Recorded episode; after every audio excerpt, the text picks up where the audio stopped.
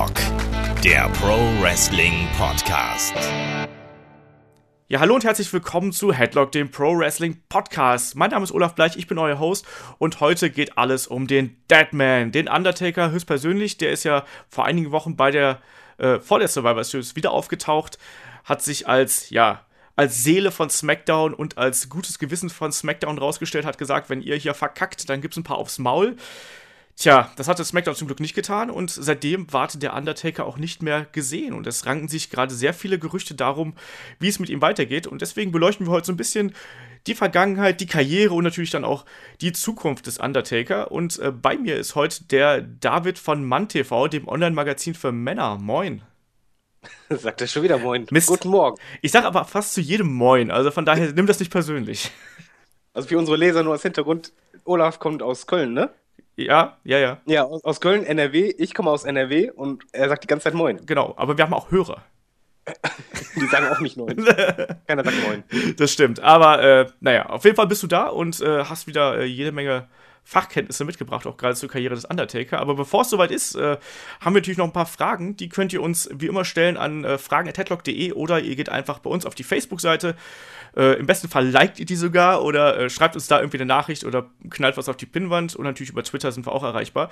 Ich habe zwei Fragen, die eigentlich ganz hervorragend zu unserem äh, Ratings- und äh, Tweener-Experten David gepasst haben, weil der Lukas hat uns bei Facebook angehauen, wie denn das amerikanische Ratingssystem funktioniert. Sprich, wie kommen diese ominösen Zahlen, die dann da immer wieder durch das Internet geistern, wie kommen die überhaupt zustande? Und da gebe ich dann gleich mal an den David ab, weil der sich, glaube ich, damit am meisten von uns allen für interessiert. Ich interessiere mich eigentlich nur für die Zahlen, nicht wie es funktioniert, aber ich glaube ähm, zu wissen, wie es funktioniert. Es ist so, dass ausgewählte Haushalte ähm, genommen werden, wobei halt da äh, die Demografie interessant ist, halt, ähm, sind die verheiratet, wie ist das Einkommen und Co. Also die wird halt richtig beleuchtet. Was sind das für Klassen? Die erhalten eine Box, die wird am Fernseher eingeschaltet und trackt quasi, also nimmt auf, was die Leute gucken, wie deren äh, Verhalten ist. Und das wird dann quasi zusammengerechnet und dann halt hochgerechnet, ähm, proportional gesehen auf die Bevölkerung. Ja, das ist so ähnlich wie, wenn jetzt irgendwie Bundestagswahlen sind, dann sagt man, wir suchen uns halt hier eine demografisch repräsentative Zielgruppe aus. Die dürfen dann irgendwie äh, ausfüllen, wen würden sie morgen wählen, ne? Merkel oder äh, Petri oder so. Und das wird dann einfach hochgerechnet. Also so, so ähnlich würde ich mir das dann auch vorstellen. Deswegen ist genau, es auch die, die Frage ist nur bei den Punktwertungen, äh, da bin ich mir nicht ganz sicher, aber ich ging immer davon aus, dass es die Prozentwertung ist. Also wenn man zum Beispiel sagt, man hat ein Rating von 5.0, dass 5% der Zuschauer in dem Moment in ganz Amerika das eingeschaltet hatten. Das ist äh, möglich. Das Bin ich weiß aber ich nicht ehrlich sicher. Ich, das weiß ich ehrlich gesagt auch nicht so genau. Ähm, mittlerweile ist das ja ohnehin so eine Geschichte, was diese Ratings angeht, ne? weil du eigentlich auch inzwischen so eine, ja, so eine, so eine Quote hast, die du gar nicht berechnen kannst. Weißt du, da spielt ja inzwischen noch YouTube mit rein. Du kannst dir ja überall die Sachen auch irgendwie anders streamen, gerade was so die wöchentlichen TV-Angebote angeht. Da gibt es ja genug. Vor allem, so viele Boxen gibt es ja auch nicht. Es, es, in Deutschland gibt es das ja ähnlich. Ähm, da sind, glaube ich, 5000 Familien ausgewählt, die die Ratings im Grunde genommen bestimmen. Mhm. Und ähm, wenn du halt das Glück hast, zum Beispiel, ja, diese, von diesen 5000 interessieren sich halt 4000 echt für das Dschungelcamp, ist die Quote natürlich bombastisch. Dann denkt man 80 Prozent, oh mein Gott. Aber was ist, wenn der Rest das halt nicht sieht? Also dieses System ist halt äh, mit Vorsicht zu genießen. Es gibt halt Tendenzen eher an, als dass es konkrete Zahlen wirklich sagen kann. Ja, genau. Aber es ist halt trotzdem, WWE, für WWE ist es halt so besonders wichtig nach wie vor, äh, weil dann halt dran natürlich das Programm gemessen wird ne, und auch der Erfolg des Programms gemessen wird und entsprechend äh, hat das da schon noch einen relativ äh, hohen Stellenwert einfach, um äh, zu schauen, ja, wie ist denn da überhaupt das Feedback? Obwohl es natürlich gerade bei WWE inzwischen auch echt sehr schwierig ist durch das Network und so. Ich, Aber bei den Weeklies, man muss ja dazu sagen, die Weeklies, also die Raw und SmackDown, sind nicht live im Network. genau, ja. Äh, die laufen halt äh, übers Kabelfernsehen in Amerika. Und das ist halt dann schon interessant, gerade halt, wenn man halt berücksichtigt, okay, aktuell sind da die Ratings, sagen wir zum Beispiel bei äh, 2.0. So, die, die pendeln so in dem Bereich äh, Genau. herum, 2.0 bis 2.5. Und wenn man dann halt beachtet, früher bei Monday Night War, also wo halt WCW da war und WWE, haben die sich gegenseitig gepusht. Die haben dann angefangen mit einem Rating von 3.0, sind immer höher gegangen und irgendwann hatten die halt gegenseitig zeitgleich beide 6.5, 6.5 beispielsweise. Mhm. Was dann halt wiederum bedeutet, das sind dann halt direkt mal eben zusammengerechnet 15 Rating-Punkte. Ja. Von Leuten, die sich halt für Wrestling damals interessiert hat, um einfach mal in Relation zu sehen, wie extrem weniger das geworden ist. Ja, ja, ja, nee, das muss man halt einfach sehen, dass sich da das sind Abgründe einfach, die sich aufgetan haben. Ich vergleiche das, also jetzt, wo du es gerade so ansprichst, könnte, ich, könnte man das vergleichen, wenn du dir heutzutage mal so den, den äh, Zeitungsmarkt in Deutschland anschaust. Also, wenn, wenn, also ich bin ja Spieleredakteur, ich schreibe für diverse Computer- und Videospielmagazine on- und offline. Ähm, und wenn du dann mal überlegst, dass zum Beispiel Computerbild äh, irgendwann mal über eine halbe Million Magazine verkauft hat und heute, also Computerbild Spiele irgendwann mal über eine halbe Million verkauft hat und heute sind es halt noch irgendwie 50.000, da siehst du halt auch, auch wie die, die, äh, das Nutzerverhalten hat sich verändert und auch natürlich auch die Akzeptanz, ne? Und auch die Art, wie man sich irgendwie Informationen besorgt. Und das sehe ich da äh, ganz ähnlich. Äh, das natürlich, damals war ja auch zum Beispiel bei äh, der WWE, als dann die Ratings hochgingen, sowohl WWE als auch WCW, war das halt nicht unbedingt, weil das Wrestling damals so viel besser war, sondern es wurde halt ähm, zum, zum Lifestyle quasi, weil es halt diesen Spirit von den damals, also halt die D-Generation, die äh, jungen Erwachsenen, die halt eher auf Party aus waren, Hemmungslosigkeit und Co., ähm, wurden genau die angesprochen. Und dadurch war halt Wrestling, äh, nicht nur wegen dem Wrestling an sich, sondern halt wegen der Atmosphäre, der Stimmung, hat es halt genau diesen Zeitgeist getroffen und dann geht es nach oben. Genau. Und man merkt dann halt genau Sachen, die halt den Zeitgeist treffen, die explodieren. Zum Beispiel die erste Big Brother Staffel, ja. als Beispiel in, in Deutschland. sensationell Einschlagquoten, weil das genau in dem Moment eingeschlagen hat, genau in diesen, diesen Nerv getroffen hat. Und die WWE würde meiner Meinung nach gut daran tun, rauszufinden, was der aktuelle Zeitgeist genau. ist. Ob man den irgendwie abgreifen kann. Ja, also ich meine, heute schauen die Leute dann halt eben lieber irgendwelche düsteren und dystopischen Serien wie irgendwie The Walking Dead oder äh, äh, wie heißt es? Game of Thrones, genau, ja, irgendwie sowas. Und das ist halt der aktuelle Zeitgeist, glaube ich. Also auch, dass die Leute halt eben weg vom Wrestling sind, sondern halt eben jetzt eher wieder in diese Fiktion, also in die ganz offensichtliche Fiktion reingegangen sind und sich halt eben lieber Serien anschauen und da eben auch dann verschiedene Kanäle nutzen, sei es jetzt Netflix, Amazon, was auch immer, ne? Aber wie du gerade schon gesagt hast, äh, Wrestling war damals Teil der Popkultur. Das muss man einfach ganz klar sagen. Und momentan ist Wrestling nicht Teil der Popkultur, sondern ist halt irgendwie im besten Fall noch irgendwie sowas Teil der Unterhaltungskultur. Also in den USA würde ich das mal noch so damit einrechnen, aber hat nicht mehr den Stellenwert, wie es mal gehabt hat. Und das sieht man dann eben auch an den Ratings einfach. Und auch an dem, man sieht es ja auch in den, in den, ähm, in den Hallen. Du allein. Auf, auf der, oder auf, äh, auf, der Straße einfach. Du hast ja damals zu der Zeit, wo halt Monday Night War war, du hast unzählige Leute mit, selbst in Deutschland mit Sweet 16 T-Shirts gesehen von ja. Austin oder von, von The Rock. Das, das waren halt so, ja, welche von uns, in Anführungszeichen für die Fans, die sind halt auch anders abgegangen, genauso wie die Hallen. Wenn man eine War-Sendung von damals anguckt, was ich momentan sehr gerne mache, ja. da platzt du fast weg, wenn du dann siehst, wie viele Plakate da sind. Da, da sind dann 18.000 Leute in der Halle und du siehst irgendwie 15.000 Plakate. Ja, das stimmt. Äh, da haben wir übrigens eine tolle Überleitung zur Frage vom äh, Dominik. Äh, übrigens schöne Grüße an dieser Stelle. Ich hoffe, du hattest gestern einen guten Abend äh, bei der WXW in Hamburg. Ähm, der fragt, äh, hat nämlich auch hier geschrieben, so, dass er sich heute noch gern die äh, Zuschauer anschaut. Äh, fast noch lieber als das Wrestling in den Hallen.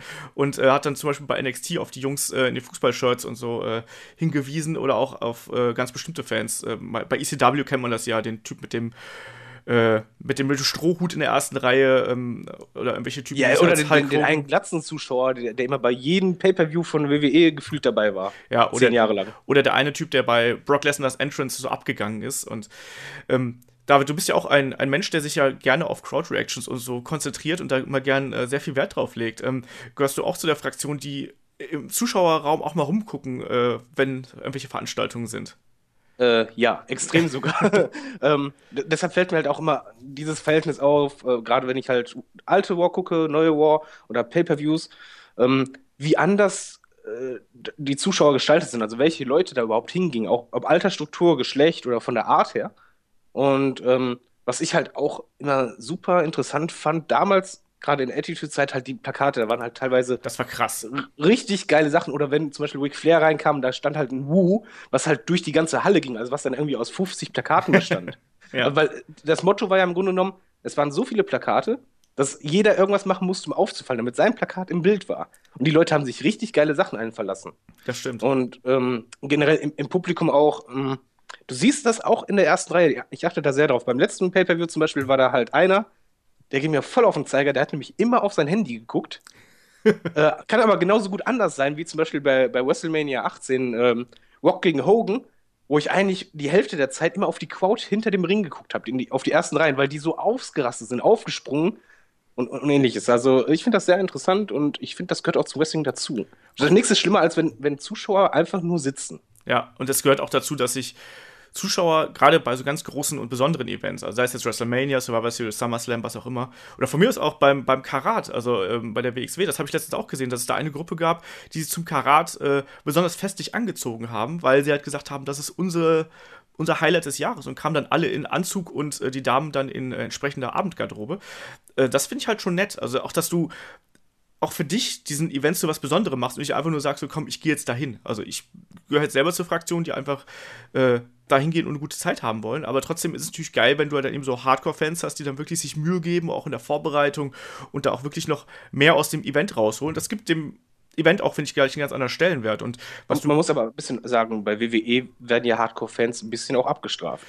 Also erstmal ist es so, du darfst nicht mehr jedes Plakat reinnehmen. In Amerika ist es halt so bei den äh, TV-Tappings, also bei den Aufnahmen, dass halt äh, vorgeschaut wird, was steht auf den Plakaten. Und wenn das zum Beispiel äh, in der Zeit, wo Roman Reigns gepusht wurde, wurden halt fast alle sehr negativen Plakate ähm, den Leuten abgenommen. Die durften die ja. nicht mit reinnehmen.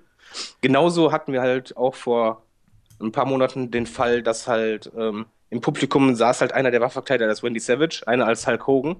Und die Crowd, also das Publikum, hat diese Jungs die ganze Zeit gefeiert, wenn im Ring zu langweilig war. Ja, das Irgendwann kam die Security, ähm, hatte die gebeten, doch nicht mehr aufzustehen, weil jedes Mal, wenn diese Jungs aufstanden, ist die Halle ausgerastet.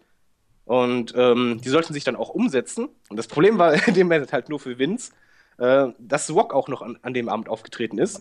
Und man kann allen was verbieten. Die, die Kommentatoren sind nicht drauf eingegangen, die anderen Wrestler nicht. Nur The Rock kam raus und das Erste, was der macht, geht aus dem Ring mit dem Mikrofon und geht zu den Jungs und macht mit denen erstmal Smalltalk und hat Spaß, was die äh, Crowd natürlich abgefeiert hat. Aber man muss halt das wirklich beachten, dass die WWE sehr stark drauf aus ist, ähm, dem Zuschauer die Meinung zu verkaufen, ähm, die sie selber möchte. Also den Eindruck zu vermitteln, zum Beispiel, was ich, Roman Waynes, alle lieben ihn, dann, dann merkt man das beim Entrance, dass die halt ganz schnell diese Plakate zeigen, diese zwei, drei, wo halt was Positives ist, von wegen äh, Roman Empire und so. Mhm. Und das andere versuchen zu vermeiden. Und das, das war halt damals zum Beispiel Attitude-Zeit weniger oder jetzt wie bei dir bei WXW das ist auch ganz anders, weil da, da gehen die Leute hin, die haben halt auch mh, mm, die Freiheiten und dadurch ist es halt auch cool, wenn die dann halt wirklich kreativ sind und das zelebrieren. Ja. Ist dir auch aufgefallen, dass gerade bei WWE zuletzt ganz oft auch während der Matches in Zuschauerränge irgendwie gezoomt worden ist oder umgeschnitten worden ist? Ich fand das ganz merkwürdig, als ich jetzt die letzten, ähm, äh, was war es, Raw, glaube ich, gesehen habe, wo dann nach jeder etwas heftigeren Aktionen irgendwie dann ins Zuschauerbereich geschnitten worden ist, wo dann die Leute entweder überrascht guck, geguckt haben oder irgendwie gejubelt haben oder sonst irgendwas. Das fand ich Oder der Moment gerade vorbei war. Genau das, ja. Ich fand das total verstörend. Und das hat mich irgendwie so, dieses ständige Hin- und Herschneiden, auch bei, äh, bei Tour of Five Live war das, glaube ich, auch so. Das hat mich echt kirre gemacht, weil ich will doch das Geschehen im Ring sehen. Und klar, es ist schön, mal die Zuschauer zu sehen, aber doch nicht am laufenden Band während des Matches, weil da will ich ja Teil des Matches sein und nicht irgendwie so sehen, wie sich das dicke Kind von nebenan freut. Ja, aber ich, ich kann, kann, schon verstehen, warum sie es machen. Weil man muss halt jetzt mal auf die Crowd achten, wenn man die Kamera hat, wo man die halt gut sehen kann. Es ist halt in den letzten Monaten und der letzten Zeit halt wirklich so, dass die mit den Händen auf den, auf den, nee, mit den Arsch auf den Händen sitzen. ja. Wirklich kaum aufstehen, auch bei Promos, dass halt kaum eine Reaktion ist. Und die halt natürlich bedenken, okay, wenn der Zuschauer das sieht, dann kommt das alles lame rüber. Gerade bei Promos ist es halt ein totaler Killer, äh, wenn du dann, ist äh, ganz lustig bei Trailern vor, vor Pay-Per-View-Matches, wenn du halt eine Promo siehst und dann anschließend wird halt also so ein Sound ein, eingespielt von dem Publikum, was ausrastet, aber du weißt, ja, ja, das ist immer geil. live war es gar nicht so und dann ähm, versuchen sie halt so diesen Eindruck ein bisschen zu kaschieren oder, oder zu verbessern für den Zuschauer, glaube ich, weil die haben halt echt das Problem, dass die Reaktion hm, wie soll man sagen, die, die Leute sind sehr passiv geworden. Das stimmt, ja. Das, so würde ich es auch ausdrücken. Auf jeden Fall, da, es gibt ja auch noch kaum, kaum originelle Chance bei WWE-Shows. Ja. Weißt du, wo die dann wirklich mal mitgehen und sich auch irgendwie was, wo einer mal was anfängt und dann macht der, der Rest der Crowd das mit. Das hast du ja eigentlich fast nur noch bei diesen, ähm, bei der Raw-Show nach äh, WrestleMania oder halt eben wirklich bei WrestleMania selber, wo die Leute einfach Bock drauf haben, weil sie äh, dafür einmal quer über den Globus gereist sind. Ne? Aber bei genau, den. Wobei da dann das Lustige ist, dass die WWE genau in, an dieser einen Raw-Sendung nach WrestleMania so gut wie nie drauf eingehen. Ja, natürlich. So, tun, als wäre es nicht so. dann einfach nur sagen, ja, hier äh, WrestleMania Crowd, äh, nee, WWE Crowd ist immer richtig cool, aber nie halt darauf eingehen, was die halt machen oder was sie rufen. So, teilweise sogar das Gegenteil machen. Also, wenn, wenn die, was weiß ich, eine Szene nach WrestleMania äh, Big Show äh, nimmt Seamus und, und Orton auseinander, weißt du, das Publikum chantet wie irre, von wegen Thank you, Big Show und Co. Und ähm, die Kommentatoren sagen in dem Moment von wegen, ja, die, die Crowd hasst Big Show dafür, was er jetzt macht, und du denkst einfach nur, hä? Ja, ja.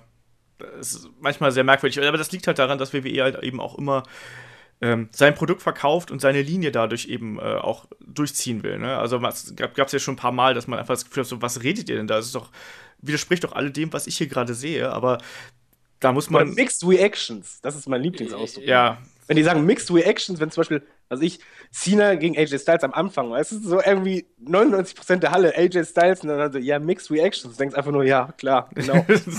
Man muss es halt irgendwie verkaufen. Ähm, aber apropos verkaufen, ähm, diese Woche ist ja auch hier Two of Five Live gestartet und ähm, eine Show, die sich komplett nur um die Cruiserweights dreht. Und die Cruiserweights haben ja auch eigentlich gar keine Reaktionen bekommen, also bis auf wenige Ausnahmen. Hast ähm, du die Fotos der Halle gesehen? Äh, nee, äh, ich habe nur die, den Event selber gesehen. Wieso? Was Achso, ähm, ja, es, es, sind halt Fotos nach der Sendung aufgetaucht im Netz, mehrere von der Halle. Und die war so gut wie leer.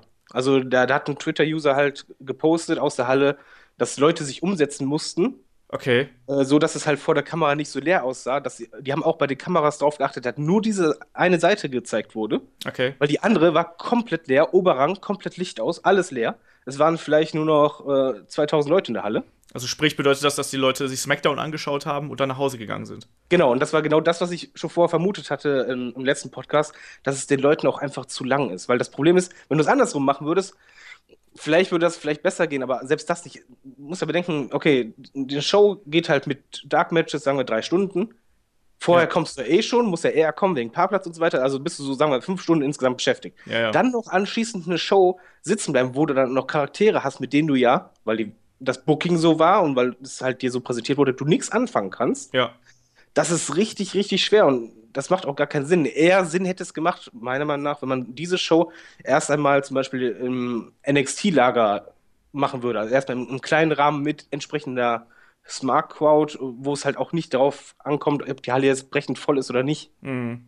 Ja, es ist halt, es ist halt extrem schwierig. Also die Cruiserweights haben es sehr, sehr schwer aktuell und ich weiß auch nicht genau, was das Patentrezept dafür ist. Also ich glaube einfach, dass das, wie sie es jetzt machen, ist halt nicht ideal, weil, wie du gerade sagst, ne, wie sollen die Leute noch Bock haben auf eine Show, wenn sie gerade eben schon eine Show hinter sich haben oder anderthalb eigentlich mit den Dark Matches und mit dem Drumherum, was da eben auch noch mit dazu gehört. Ich habe das bei WrestleMania. Ja, allem, stell, äh, Entschuldigung, stell dir mal einfach diesen, du bist im Publikum diesen, diesen Abflach vor. Du hast zum Beispiel als letztes Segment, siehst du den Undertaker, weißt du, dein, dein Herz rast eh, hast eine Pelle auf den Arm und dann Show vorbei, Licht aus im Grunde genommen, beziehungsweise Licht an in dem Falle du sagst runter, so emotional, bist einfach so richtig so, wow, was war das denn? Und dann, jetzt kommen die Cruiserways. Wo ja. denkst, hä?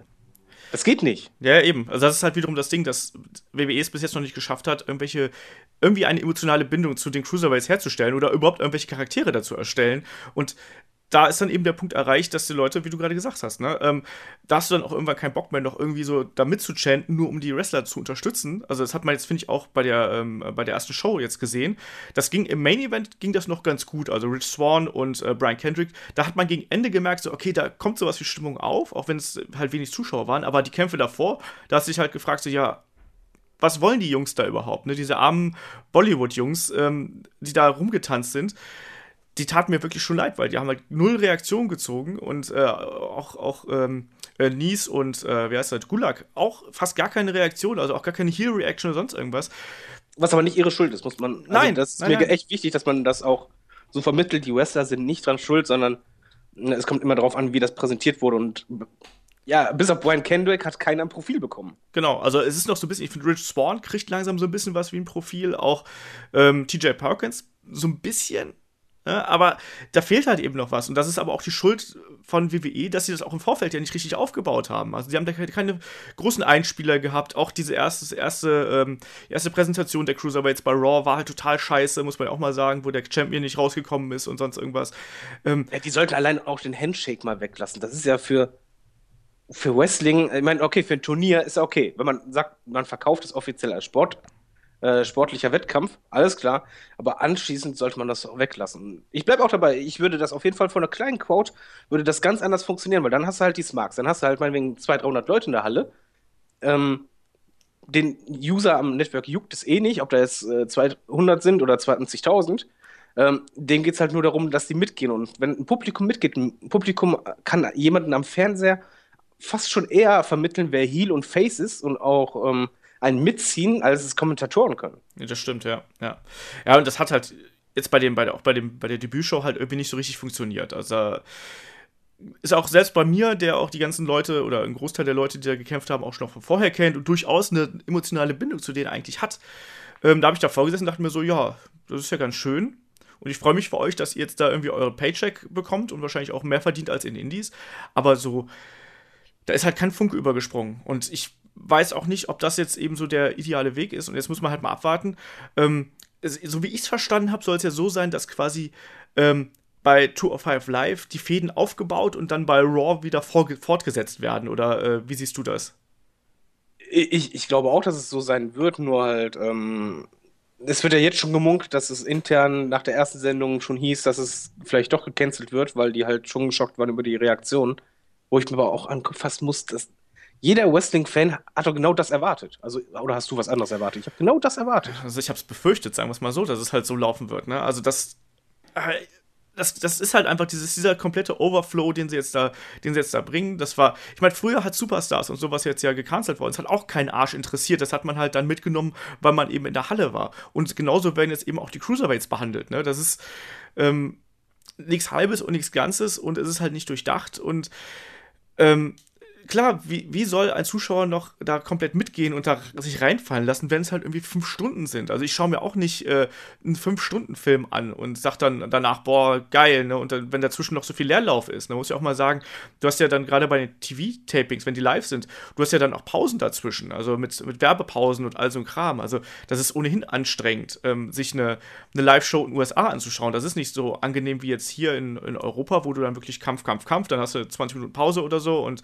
dann geht's halt weiter, sondern da hast du ja wirklich dann auch innerhalb der Kämpfe Unterbrechungen teilweise und ach, das, das, wo, oder wo du dich fragst, so, wie passt denn das jetzt zusammen? Ne? Das ist halt alles schwierig und. Ja, vor allen Dingen, man muss ja doch bedenken, selbst ohne Pausen und so weiter, ähm, eine, eine, gute Wrestling-Show ist halt emotional so aufgebaut, dass sie halt mit einem Highlight endet. Dass die Spannung halt immer weiter steigt. So, und dann haben wir zum Beispiel, wie gesagt, bei SmackDown, sagen wir zum Beispiel, am Ende ist echt der Undertaker, dann hast du halt dieses Highlight. Und danach kann nichts mehr kommen. Sagen wir zum Beispiel bei WrestleMania 18 war genau dasselbe.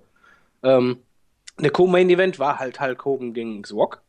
Die Crowd-Reactions mega. Ja, genau. Und dann kam eigentlich der eigentliche Main-Event, der, ja, der gar keine Reaktion, wirklich gar keine Reaktion mehr zog, obwohl die Crowd sehr stark war. Aber die Luft ist in dem Moment raus. Du bist einfach emotional, du hast alles gegeben. Und das darf man halt nie vergessen. Und das, das vergisst die WWE gerade irgendwie oder ignoriert es, ich weiß es nicht. Ja, Aber es geht nicht. Selbst wenn die jetzt ein mega Five-Star-Match rausknallen würden bei äh, als, als Cruiserweights, es, es würde nicht klappen, weil du einfach echt schon platt bist als Zuschauer. Ja, es war ja bei WrestleMania 32 in diesem Jahr so ähnlich, weißt du, dass du eigentlich ähm, mit Shane McMahon gegen den Undertaker, das war zwar an sich ein beschissenes Match, aber du hattest halt diesen großen Aufreger am Ende und danach warst du fertig. Ja. Muss man so ganz blöd zu sagen. Und ich hätte danach, hätte man auch sagen können, diese Karte ist vorbei und ich gehe nach Hause. Oder äh, hier mit, mit AJ Styles und äh, John Cena äh, äh, zuletzt, was war das, beim, beim SummerSlam oder wann war das? Wo du auch einfach in der Midcard halt das stärkste Match gehabt hast und danach mussten halt noch irgendwie die anderen Jungs ran. Also, ja, ja. oder an, damals Undertaker gegen HBK.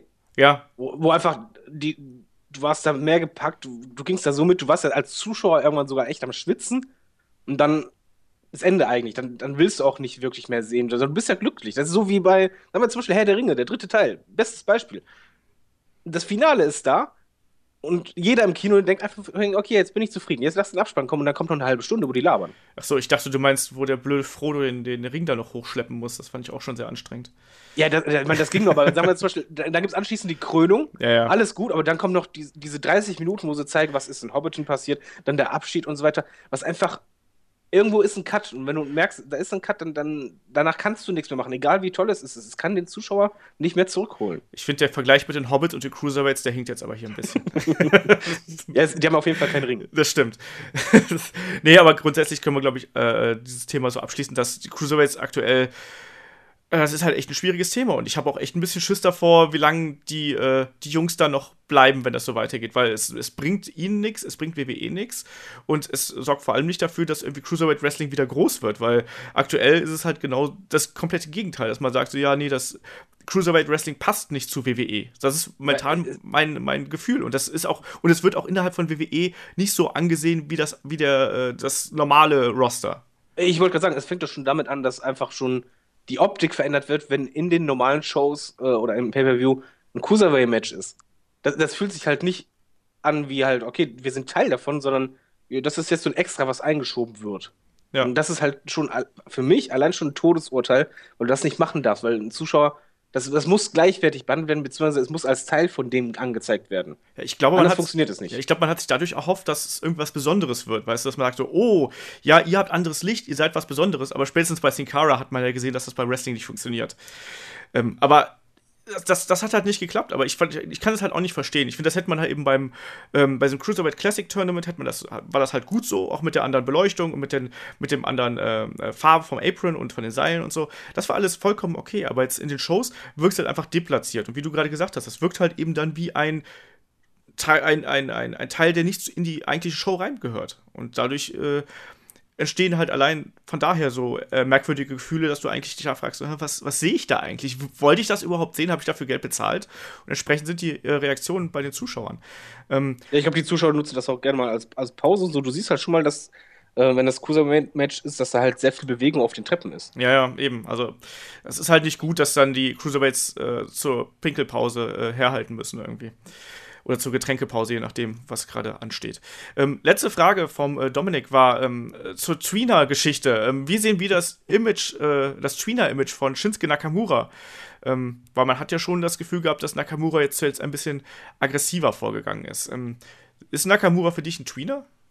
Ähm, erstmal solltest du, glaube ich, einmal definieren, was ein Tweener ist. Ich hoffe, das ist dann für die Zuschauer gut. Ja, ein Tweener ist sozusagen jemand, der weder klar gut noch klar böse ist. Der steht sozusagen, der geht meistens seinen eigenen Weg, aber der, da kann es halt auch passieren, dass der sowohl gegen die guten Jungs fädet, als auch gegen die Bösen und ähm, der lässt sich halt nicht so klar dazu sortieren, wie das jetzt zum Beispiel, zum Beispiel, bestes Beispiel, John, John Cena ist das Ober-Babyface.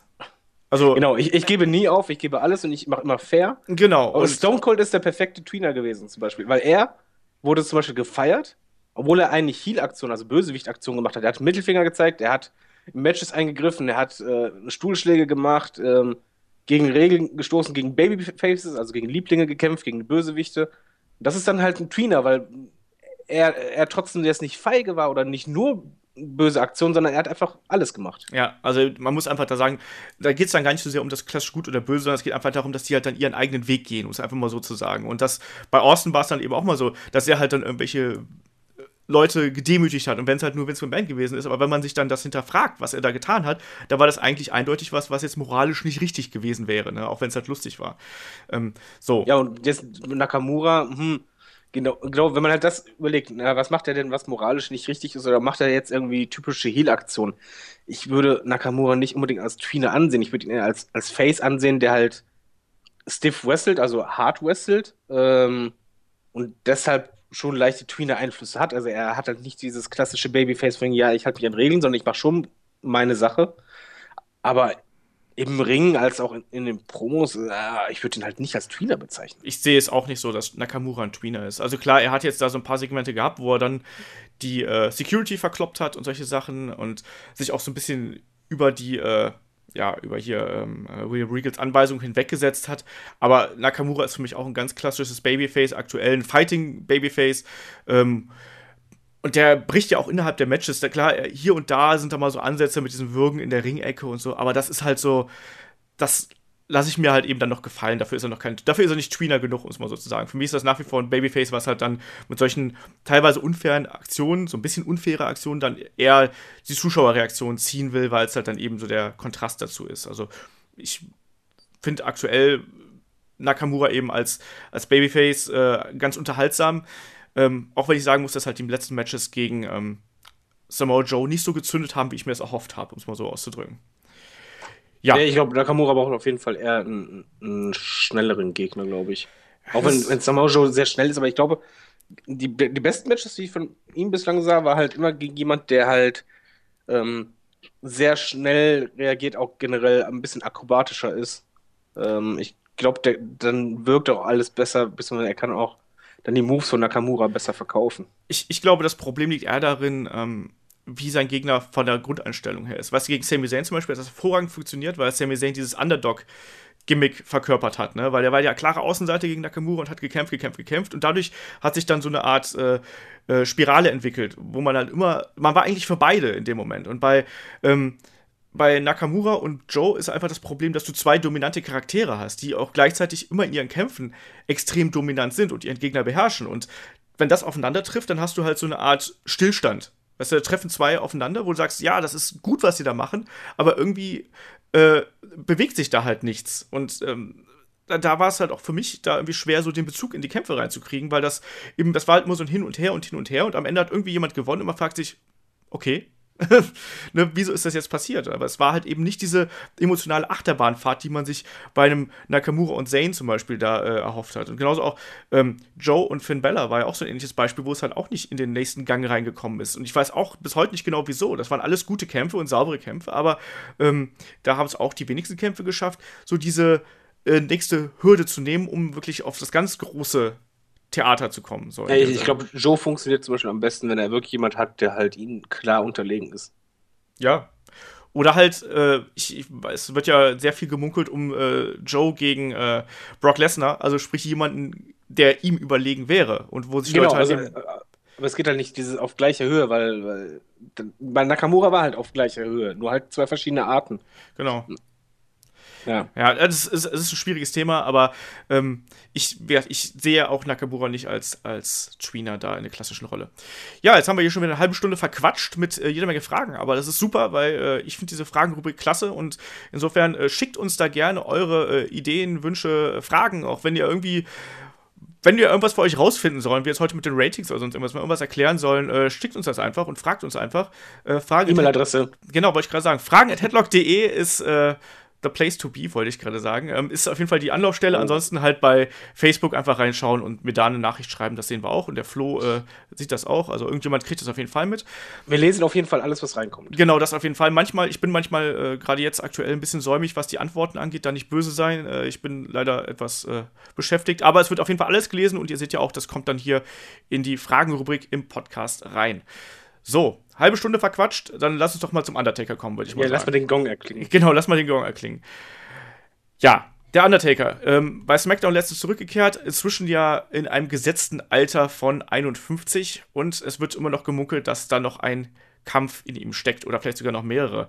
Wird mal sehen. Ähm, ich würde sagen, wir gehen jetzt mal so ein bisschen die, die Karriere des Undertaker durch. Ähm, das ist ja auch schon eine ganze Zeit her, dass er äh, bei WWE debütiert hat, aber vielleicht gehen wir noch mal einen Schritt zurück. Das wissen ja vielleicht manche gar nicht, dass er ja ähm, davor auch schon bei der WCW und bei der äh, noch in anderen Ligen, in der WCCW genau gesagt, äh, aktiv war. Also er hat 1984 angefangen und ähm, den größten Sprung hat er dann ähm, eigentlich so 89 geschafft. Da ist er dann nämlich zu World Championship Wrestling gekommen. Davor hat er dann eben als Master of Pain äh, äh, gekämpft mit einem ganz klassischen Psychopathen-Gimmick, nämlich dass er vorher Leute umgebracht hat angeblich. Ähm, bei der WCW war er dann äh, Mean Mark Callis ähm, im schwarzen Leder und allem drum und dran und wurde dann auch vorgestellt als jemand, der gerne Ozzy Osbourne hört und eine Vorliebe für das Halten von Schlangen hat. Also typischer Bad Guy, durch seine große Statur natürlich auch jemand, der dafür prädestiniert war, ähm, ja, kleine Gegner in Grund und Boden zu stampfen. Wurde dann auch relativ schnell ähm, in ein Tag-Team äh, mit äh, Dangerous Dan Spivey ähm, geworfen. Also Dangerous Dan Spivey kennen vielleicht noch einige als Waylon Mercy. So, die ursprüngliche Vorlage zum, äh, wie heißt der gute nochmal, äh, zu Bray Wyatt. Und ähm, ja, fehlte dann gegen ähm, unter anderem die Road Warriors mit den beiden zusammen und äh, kam dann aber auch irgendwann ähm, Singles Push, kämpfte gegen, gegen Lex Luger, das ist der Kampf, der mir da immer im Kopf bleibt. Äh, hat aber. Erschreckend. Ja, also das war, Lex Luger bleibt keinem Menschen im Kopf. Ja, das, aber Lex Luger war damals halt echt eine große Nummer, weil er äh, damals äh, US-Champion und äh, hat er die WCW damals quasi angeführt. Äh, was ich dann ganz lustig fand, er hat wohl, das habe ich jetzt auch heute zum ersten Mal gelesen, ähm, dass er diesen äh, finalen Kampf gegen Lex Luger ähm, beim, das war Great American Bash äh, 1990, ähm, hat er mit einer ausgekugelten Hüfte bestritten und Hüftprobleme begleiten ja den Undertaker seit, seit äh, jeher. Ähm, und danach ist er dann eben auch auf, das, äh, auf den Radar von WWE bzw. WWF gekommen und äh, ist dann 1990 rübergekommen zu WWF und das habe ich heute auch zum ersten Mal gelesen, dass er in seinem ursprünglichen Namen natürlich die meisten Wrestler, bevor sie eben ähm, wirklich in den großen Shows debütieren, wie das ja der Undertaker dann bei der Survivor Series getan hat, die dürfen natürlich dann trotzdem schon mal bei einer Hausshow irgendwie antreten oder bei einer kleineren TV-Show. Und ähm, äh, Undertaker ist dann wirklich schon mal vorher angetreten bei Superstars und mit dem Namen Kane the Undertaker. Finde ich ganz witzig, weil äh, aus heutiger Sicht wissen wir ja, dass Kane ja dann der Name von seinem äh, kleinen Bruder gewesen ist, mit dem er dann ja auch sehr viel gefädet Klein. hat ja, kleinen Anführungsstrichen. ähm, aber ich glaube, ich glaub, die meisten, die heute noch ähm, Wrestling schauen, werden wahrscheinlich das Debüt vom Undertaker bei der Survivor Series 90 im Kopf behalten haben, wo er ja mit Brother Love zum ersten Mal äh, zum Ring gekommen ist. Das war ja dein ursprünglicher Manager und Undertaker Aber war dann. der, der ging gar nicht. Aber zum Glück haben sie da schnell gewechselt. Aber das Debüt war heftig. Also, äh, wer es noch nicht gesehen hat, unbedingt anschauen. Survivor Series ähm, 91, ne? Gen äh, Nee, 91. 90, genau. 90, ähm, weil da zeigen sie die Reaktion von, weil da waren halt sehr viele Kinder im Publikum. Und das war nicht gespielt, die hatten richtig Schiss vor denen. Genau, also da muss man sich halt wirklich dann vorstellen, er hat ja wirklich dieses noch deutlich getragenere Totengräber-Gimmick gehabt, wo er dann wirklich äh, noch langsamer reinkommt und ähm, auch noch untoter wirkt, als es, dass er es heute tut. Ne? Das war ja wirklich dann so dieses Zombiehafte, was er dann noch an den Tag gelegt hat. Ähm, mit dem, mit dem großen schwarzen Hut und den grauen Stulpen und den grauen Handschuhen. Er war auch deutlich blasser. Genau, das auch. Ja, und auch die, die Ringe unter den Augen, der war halt echt so auf untot geschminkt, um es mal so zu sagen. Ähm, und hat dann ja auch gleich äh, Coco Beware äh, ziemlich schnell abgefertigt in dem Kampf. Und hat sich ja damals auch noch durch eine ganz andere Kampfweise hervorgetan. Also, das muss man halt auch mal sagen. Also, ich fand damals Undertaker-Kämpfe, mal abgesehen davon, dass der, der Entrance halt unfassbar beeindruckend war, aber Undertaker-Kämpfe damals waren halt echt auch verflucht anstrengend. Weil das Under Ja, aber das, das passt zu ihm trotzdem. Ja, Also ja. ich weiß noch, dass der, der selbst damals war der schon, äh, selbst meine Schwester, Lieblingswrestler von meiner Schwester war das äh, damals äh, direkt der Undertaker. Ähm, weil bei ihm war es halt schon so, die Matches waren technisch echt schwer zu, also sehr schwere Kosten, weil halt sehr, sehr langsam. Aber er hatte halt diese extreme Ausstrahlung, was er halt gemacht hat, was er auch das ganze, seine ganze Karriere über durchgezogen hat. Er hat dieses Gimmick dermaßen zelebriert und ausgelebt, dass es einfach irgendwo auch so war, dass man nicht weggucken wollte ja, und weggucken konnte. er hat halt einfach immer irgendwas Besonderes gehabt, dass du es sehen wolltest. Der Undertaker war eine Attraktion von Tag 1 an, dass er äh, bei WWE, WWF den Fuß in den Ring gesetzt hat. Das hat, glaube ich, kein anderer geschafft, dass du wirklich sofort diesen Typen, wenn du den zum ersten Mal siehst, den behältst du. Und du kannst heute noch auf die Straße gehen und sagen, nenn mir mal einen Wrestler. Und die 90% der Leute, die in den 90ern äh, Wrestling gesehen haben, sagen entweder Hulk Hogan oder einen Undertaker. Äh, selbst so, also äh, wenn, wenn du jemanden ansprichst auf der Straße, Wildfremden, könnt ihr gerne mal testen, kennst du den Undertaker, wird, glaube ich, fast jeder nicken. Weil dieser Name, der, der wurde halt schon zur, zur Geschichte. Also jeder kennt diesen Mann. Genau.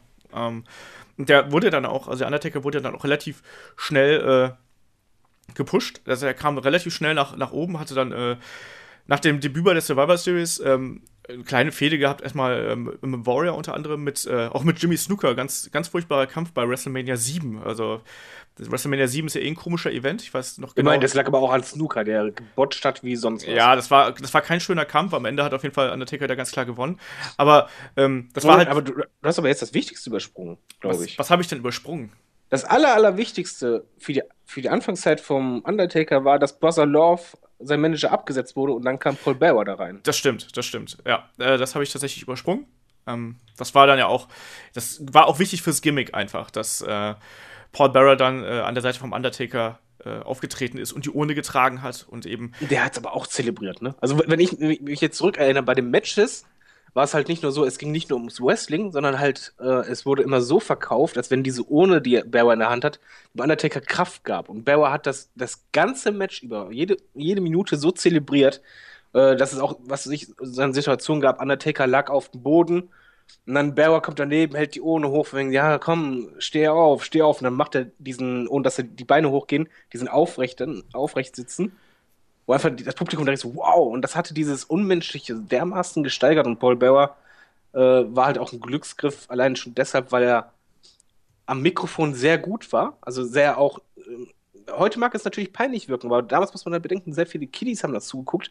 Die Promos waren wirklich düster. Und wenn er halt immer so geredet hat, das war, ja, Moment, das war auf, auf die Kiddies war das echt beeindruckend. Das, das hat halt super getragen und der, der positive Nebeneffekt, Undertaker musste nicht reden, außer halt sein West in Peace. Wodurch, weil er, wenn er dann geredet hatte, das viel mehr Bedeutung hatte. Also dieses Konzept wie Arsch auf einmal gepasst. Da hatten sich zwei gesucht, gefunden, das, das hat alles gestimmt. Wobei man sagen muss, dass auch dieses Rest in Peace, glaube ich, sehr, sehr spät, also viel später noch kam. Also in den ersten Jahren kann ich mich echt kaum daran erinnern, dass der äh, Undertaker ja. da gesprochen hätte. Also das, das, auch das macht wiederum die Faszination natürlich vom Wrestler aus. Wenn der von der Aura her so eingestellt ist, dass der gar nicht reden muss. Also, Beispiel, ich habe letztens nochmal die, die Doku von Edge gesehen. Edge hat in den ersten Jahren auch kaum gesprochen. Das kann man sich aus heutiger Zeit gar nicht vorstellen. Aber er hat auch kaum gesprochen. Und irgendwann dann hat man ihn sprechen lassen. Und umso größer ist dann der Impact natürlich, wenn auf einmal dann herauskommt, dass jemand sprechen kann und dass er sich artikulieren kann und ähm, dass er auch seinen eigenen Weg dadurch gehen kann. Ne? Und entsprechend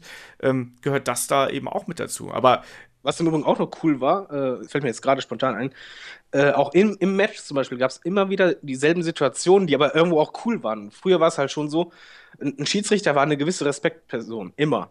Und beim Undertaker-Match war es halt so, wenn er zum Beispiel jemanden gewürgt hat bis vier und der Ringrichter zieht den von wegen, hey, lass das, dann ist er halt zwei, drei Schritte auf den Ringrichter zugegangen. Also fast, als wenn er den halt jetzt ausnocken würde. Und der Ringrichter ist jedes Mal zurückgegangen von, hey, hey, hey, okay, okay, okay. Das hat halt dann auch wieder diese Wirkung. Also es wurde einfach diese, diese Stärke und Kraft, dieses Unmenschliche halt und, und Unberechenbare wurde ja. halt äh, so, so verstärkt. Ja. Und das war halt wirklich klug gemacht, auch vom Undertaker. Er hat halt so Kleinigkeiten gemacht, wie zum Beispiel damals hat er graue Handschuhe, dass er halt vor, vor seiner Schlagserie, die er von unten gemacht hat, die halt kein anderer so gemacht hat, immer den Handschuh kurz lang gezogen hat, also mit äh, gestreckt war und so. Also der hat wirklich diese Bewegungen ähm, wahrscheinlich choreografiert vorher oder geübt vom Spiegel wie ein Irrer, weil er wusste genau, welche Posen wann zu machen sind. Und die hatten dann halt auch einfach eine Wirkung. Das sah toll aus. Ja, und man musste auch sagen, erneut äh, Stichpunkt Kontraste wie du gerade gesagt hast, der Undertaker war eigentlich in der Anfangsphase unfassbar langsam. Also die meisten Aktionen, die er am Anfang gezeigt hat, waren dann eben äh, das war der Würgegriff in der Ecke und das waren halt eben diese Schläge. Diese Schläge, die immer an den Hals gesetzt waren, was eben auch schon eigentlich illegal ist, aber da hat man es halt irgendwie durchgehen lassen. Ähm, das hat es dann eben schon besonders gemacht, weil man sich auch gefragt hat, so, oh, was an den, an den Hals? Das ist ja so, so unmenschlich, ne? Weil da, da, ne, das hat ja auch irgendwie so was Brutales an sich, ne? Und dann aber hatte der Undertaker auch nach wie vor schnelle Aktionen dazwischen, ne? Und wenn es halt irgendwie der, der Flying, der Flying Clothesline, wo du dich gefragt hast, what the fuck, dieser 2,8 Meter acht große Hühne federt dann in die Seile und springt auf einmal ab. Und das sind dann die Momente, wo dann das, die, das Publikum ausgerastet ist, weil es einfach so beeindruckend war, weil man das von den Big Men damals gar nicht kannte. Ne? Also, Obwohl das Heftigste damals war, aber also ich werde das nie vergessen, wo ich das allererste Mal vom Fernseher saß. Ich weiß nicht, welche Veranstaltung, ich weiß nur, dass ich mit offenem Mund da stand, als der den Arm vom Gegner nahm, langsam zur Ringecke ging, dann drauf ging und ich dachte, okay, hier springt er halt ganz normal drauf und haut den halt auf die Schulter, wie es halt jeder andere, was ja. er zu der Zeit gemacht hat. Und dann geht dieser zwei Meter so und so Mann ganz trocken und sicher über das Seil. Ja. Bis zur Mitte. Was einfach unfassbar beeindruckend war. Ja, also das, es, es ist halt diese Mischung, ne? Aus, aus, auf der einen Seite diese Kraft und dann auf der anderen Seite aber auch diese ähm, Agilität, die er mitbringt und die, auch die Sicherheit, die er dann zeigt. Ich meine, wir haben das dann im späteren Verlauf auch noch gesehen, wo er dann auch äh, die Dives übers Top Rope und so gebracht hat. Also, ähm, das können nicht viele Big Men und waren auch nicht viele Big Men bereit, sowas äh, durchzuziehen. Was er auch im Übrigen gemacht hat, ähm, Entschuldigung, als Einwurf, aber das halte ich für sehr wichtig. Er hat auf sehr, sehr viele Standard-Wrestling-Moves verzichtet, die jeder andere gemacht hat. Also er hat ganz, ganz selten Bodyslam gemacht oder, oder was ich, ein Aufgabegriff wie ein Sharpshooter oder sonst was. Er hat ganz viele normale äh, Moves, die er hundertprozentig gekonnt hätte, hat er vermieden, um halt unmenschlicher zu wirken, weil das haben die anderen schon alle gemacht. Er hat sich wirklich auf seine Moves, das waren sehr wenige, äh, total konzentriert und es wirkte halt auch nicht so wie ein Match von anderen. Du konntest immer genau sehen, dass es ein Undertaker-Match nicht nur, weil es halt langsam war, sondern weil er halt wirklich immer seine Moves gezeigt hat. Das ist ja der Witz, weißt du, heutzutage regen sich dann Leute darüber auf, so, ähm, dass Wrestler nur noch irgendwie äh, ihre, ihre eigenen Aktionen zeigen und halt so Ikonen wie der Undertaker, klar, der hat hinterher auch mehr gezeigt, aber gerade in dieser Anfangsphase hat es halt vollkommen ausgereicht, wenn der pro Kampf seine lass es mich nicht lügen, vielleicht, vielleicht zehn Aktionen gezeigt hat, so insgesamt, wenn es hochkommt. Und da, da, sieht man mal wieder, es kommt nicht beim Wrestling darauf an, wie viele Aktionen du kannst, sondern es geht eher darum, wie du die verkaufst und wie du deinen Charakter da, dadurch äh, rüberbringst. Also, nur so, so, weil das ja gerade mal so der, der größte Einwand von Indie-Fans ja vor allem ist, so von wegen, äh, der zeigt nur seine Five Move aus Doom oder sonst irgendwas. Es kommt beim Wrestling nicht auf die Anzahl der Aktionen an. Schau dir äh, japanisches äh, Wrestling an. Das sind geile Kämpfe und teilweise bestehen die nur aus einem, äh, aus einem Suplex, einem Bodyslam und Chops. So, aber es sind geil trotzdem. Ja, und ähm, ja, lass mal vielleicht mal so ein bisschen in der Chronologie weitergehen. Undertaker ist ja dann auch relativ äh, schnell in die, äh, in die Spitze ge gepusht worden und durfte dann auch gleich bei der Survivor Series 91 äh, Hogan besiegen. Das war ja auch schon äh, ein kleines Wunder, natürlich mit Eingreifen von Ric Flair damals. Auch wenn äh, das Match schrecklich war. Das Match war furchtbar. es war Aber da, da, hat man auch gemerkt, wie schlecht Hogan ist, wenn sein Kontrahent ihn nicht mitzieht.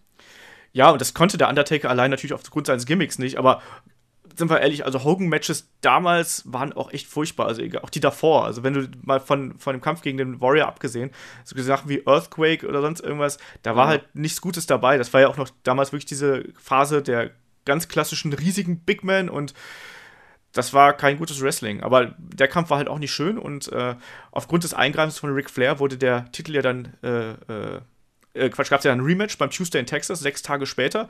Das ähm, war so bescheuert, ey. Ja, ich hab Das war so Hogan-mäßig, wo du genau weißt, okay, Hogan hat Backstage gesagt, äh, nicht clean und ich will den Titel sofort wieder. Genau, ja, ja, irgendwie so, ne? Und ähm, man muss aber dazu sagen, dass der, der Undertaker zu damaligen Zeitpunkt der jüngste WWE-Champion war. Wusste ich auch nicht. Ja. Der war damals äh, 26, wurde dann später abgelöst von, von Yokozuna und danach kam, glaube ich, Randy Orton und dann Brock Lesnar. Nee, Brock Lesnar zuerst und dann Randy Orton. Ähm, aber das finde ich auch schon, das zeigt ja auch schon so ein gewisses äh, ja, äh, Vertrauen von WWF damals noch äh, in den Undertaker, dass man ihm da zumindest für kurze Zeit mal den Titel gibt, weil man da eben die Chance sieht. Ähm, und dann wurde er, er war damals Ziel, dann wurde er anschließend zum, Baby, äh, zum Babyface geturnt. Genau, das war in Folge, in Folge des äh, ja, nach dem, nach dem äh, Rumble und äh, vor dem Rumble ist er dann zum, zum äh, Babyface geturnt und fehlte dann ja gegen Jake Roberts, also WrestleMania 8. Ich weiß nicht genau warum, aber ich liebe WrestleMania 8. Also zum ich auch. zu, zu, zum einen natürlich wegen, wegen Piper gegen Hart, aber ich finde diesen, auch diese Halle finde ich halt so cool irgendwie. Und, äh, Der lange Entrance, ne, auch. Ja, wo der Ultimate Warrior fast K.O. gegangen ist, bevor er überhaupt zum Ring gerannt kam. So Mit der Kurzhaarfrisur. ja, ne, aber, nee, aber die Veranstaltung war super. Was man aber hier auch sagen muss, ähm, Jake Roberts war halt, ist für mich eh einer der unterschätzten Wrestler, die es damals gab. Aber er hat halt sein, sein Psycho-Schlangen-Gimmick halt sehr gut und das harmonierte mit Undertaker dermaßen geil. Also die hatten ganz viele Segmente, halt immer auch mit so Locations, wo halt sehr gestanden und Co. Und das hat super gepasst. Das war eine sehr, sehr intensive Fehde, die mega unterhalten hat. Genau. Das Problem war halt, dass Jake Roberts damals ja schon mit seinen anderen Problemen zu kämpfen hatte. Sprich, der war da schon auf dem Weg raus äh, von äh, WWF, weil er da ja äh, hier Alkoholprobleme und sowas hat. Und ist ja, dann auch, ja, und bei manchen Frauen rein. Ja, das auch. ähm, und ähm, der ist ja anschließend auch zur WCW gegangen, äh, kurzzeitig, wo er dann ja auch schreckliche Fäden mit Sting hatte. Also Stichwort äh, Spin the Wheel, Make the Deal, äh, Coal Miners Glove Match damals beim Halloween Havoc. Äh, wer sich das mal anschauen möchte, kann das gerne tun. Ähm, Aber interessant war in dem Moment äh, für mich, ähm, mit Jake Roberts begann im Grunde genommen die Zeit, wo WWE ähm, sehr darauf geachtet hat, dass die Gegner von ähm, Undertaker auch ein bisschen abseits von normal sind. Also es kam halt Jake Roberts mit seinem Psycho-Gimmick, was er halt super gemacht hat mit, mit der Schlange. Anschließend, da, ist okay, wenn ich jetzt springe? Spring ruhig. Äh, kam halt Kamala, also ich zähle es nur auf, dann machen wir die Matches mal wegen so durch. Die sind auch eh äh, ziemlich furchtbar, die ganzen Matches. Genau, dazu sagen. Es, es kam halt Kamala, das war halt auch jemand, der hat nicht viel geredet, aber das war halt schon ein Brocken. Dann kam halt Giant Gonzalez, ein Mega-Monster. Da kam Yokozuna, auch ein Supermonster. Also die haben halt extra geschaut. Er hatte halt keine Fäden jetzt mit einem Shawn Michaels oder so großartig, sondern er hat halt wirklich das waren diese Monster-Matches irgendwo. Ich finde das halt sehr über Gimmicks gingen. Genau, wollte ich gerade sagen, das sind eigentlich typische Gimmick-Gegner. Also gerade Kamala und Giant Gonzalez. Also das Debüt von Giant Gonzalez war ja auch, äh, eine, also nicht eine Farce, aber aus heutiger Sicht ist es halt schon wie aus dem äh, Comic äh, rausgezogen. Also wenn du dir dann anschaust, dass dann mitten im Rumble steht nur noch der Undertaker mehr oder weniger im Ring und auf einmal kommt halt dieser 2,35 Meter, 40 große Hühne mit dem pelzbesetzten Anzug und diesem äh, aufgesprayten Muskeln da zum Ring. Also Gian Gonzalez war ja ehemaliger Basketballer, ähm, auch bei WCW vorher aktiv und so, aber halt. Wobei ich, aber, Entschuldigung, da muss man kurz eine Lanz brechen, weil ich weiß, der wird immer als vielleicht schlechtester Wrestler aller Zeiten verschrieben. Ich finde ihn zum Beispiel, fand ich im Ring viel, viel besser und beweglicher als ein Great Kali zum Beispiel. Dafür, dass der so groß war, also erstmal war das super imposant. Das war natürlich aus heutiger Sicht das, das Outfit war zum Lachen, zum Schreien. Aber der Typ, ich weiß noch, dass ich als Kind wirklich nur dachte, ach du Scheiße, als der vor dem Undertaker stand und ein Kopf größer war. Das stimmt. Wir haben ja inzwischen auch so ein bisschen äh, Abstand von den Geschehnissen. Ich weiß aber auch, als ich das damals äh, gesehen habe, dass ich da auch sehr beeindruckt von war. Und vor allem auch, die haben ja auch diesen Stare-Down dann gemacht, wo du dann gesehen hast, dass der Undertaker mal eben einen halben Kopf kleiner ist. Und ich, was ist denn das? Es ist doch kein Mensch mehr, der ihm da gegenübersteht, weil er so riesig groß war. Ähm, äh, das Problem bei äh, Giant Gonzalez ist einfach wie bei allen wirklich extrem großen Menschen, ähm, dass der sich halt nicht vernünftig bewegen konnte und auch, dass sein, sein Selling halt teilweise äh, absolut albern war. Ja, es war furchtbar. Es war albern, aber ähm, was mir auch noch einfällt, ähm, jetzt wo wir bei diesen Fäden sind, es waren halt nicht nur Monster-Gegner, sondern es gab auch ähm, besondere Matches. Also sowohl zum Beispiel gegen Kamala gab es halt das Coffin-Match. Genau. Ähm, gegen, ja ähm, mein Giant Gonzalez oder so, gab es dann äh, West in Peace Match. Was eigentlich gar keinen Sinn gemacht hat und überhaupt gar keinen Einfluss drauf hatte, wollte ich nur mal so erwähnt haben. Genau, aber, aber äh, generell war es halt so, ähm, Undertaker-Matches wurden halt von der WWE immer öfter halt ähm, so, so gepusht, halt diese Sarg-Matches. Auch gegen Yokozuna gab es halt auch ein Sarg-Match. Das Undertaker wurde immer mehr zur Attraktion gepusht. Genau. Und das halt richtig. Ja, ah, das ist genau das. Ähm, man muss vielleicht nochmal zu sagen, wo wir gerade bei Giant Gonzalez waren. WrestleMania 9 ist ja die WrestleMania, wo der Undertaker nur durch die Q gewonnen hat. Ähm, insofern, äh, das hat man bei WWE so ein bisschen unter den Teppich gekehrt. Es passt zwar noch in dieses Streak-Muster rein, was sich ja dann später ergeben hat, aber es ist halt der einzige DQ-Sieg, den er da davon getragen hat, nachdem der Giant Gonzalez ihn mit einem in Chloroform getränkten Tuch äh, betäubt hat und der danach wieder zurück zum Ring gekommen ist. Auch ganz furchtbarer Kampf, ganz furchtbares Ende. Ganz, ganz furchtbare WrestleMania. Ja, ja, obwohl ich, ich bin ja nach wie vor einer von den wenigen Leuten, ich mochte ja zum Beispiel den Kampf zwischen ähm, Bret Hart und Yokozuna. Also. Da, das ja, aber ich, ich werde dieses Ende nie vergessen, dass ich als Kind, und ich war Fan von Hogan, äh, und Bret Hart, also wirklich als Kind, ich hatte auch gar keine Ahnung, dass das abgesprochen war und so weiter, beziehungsweise habe immer die Meinung vertreten, wenn mein Freund da sagt, nein, das ist nicht so, bei Titelmatches auf keinen Fall. als, dann, als dann Hogan rauskam, ich war als Kind so sauer. Also wirklich, ich habe einfach nur gedacht, wie unfair ist das? Ja, das war halt auch scheiße. Also da habe ich auch gedacht, so, ah, jetzt ist Hogan. Hogan ist wieder da und Hogan gewinnt den Titel. Das war so klar. Also ich, ich war ja eh kein Hogan-Fan, also von daher hat es gepasst. Aber WrestleMania 9 fällt mir auch gerade so ein, noch ein schöner Kampf, den man sich wirklich auch heute noch gut anschauen kann. Ich rede nicht von Crush gegen den Doink, sondern ich rede mhm. von den Steiners gegen die Headshrinkers. Das war ein guter Kampf, auch wenn Scott Steiner am Ende die, äh, den Frankensteiner gebotcht hat. Aber schöner Kampf. Ja, dann äh, Fehde gegen Yokozuna. Ähm, es war dann auch zum ersten Mal äh, seit dem Titelgewinn ähm, der Fall, dass der Undertaker wieder in eine äh, World-Title-Fehde reingerutscht ist und dann wieder eingesetzt worden ist. Das muss man sich vorstellen. Es waren drei Jahre und drei Jahre war der Undertaker eigentlich immer on top und hat alle seine Fäden gewonnen, aber man hat ihn halt nie in die äh, World-Title-Region da äh, gepusht. Äh, aus Gründen. Ich glaube, das brauchte der Undertaker auch gar nicht, damit Leute Tickets kaufen. Ich glaube, man wollte ihn. Ja, es wurde auch nie so verkauft, als wenn er den Titel haben wollte. Genau. Also wenn es ihm darum ging, sondern ihm ging es halt darum, ich, ich bin ein Monster, ich zerstöre euch, ich begrabe euch halt. Das genau, war das. Ein Wurscht. Genau, und äh, von wegen Attraktion, da passt ja dann auch das äh, Finale vom äh, Casket-Match gegen Yokozuna ganz hervorragend zu, wo er dann ja von den Toten äh, wieder aufersteht und in den Himmel äh, auffährt, wo er dann Lach nicht, ich fand das damals super. Ich fand das ich auch geil. Das auch, selbst wenn ich das heute sehe, denke ich immer noch, das war verdammt, also für die Möglichkeiten, die man damals hatte, das waren ja nicht viele, war das verdammt geil gemacht. ja, ich fand das auch total lustig und ich weiß, das habe ich damals, das lief, glaube ich, live auf RTL 2 oder mit ganz kurzer Zeitversetzung.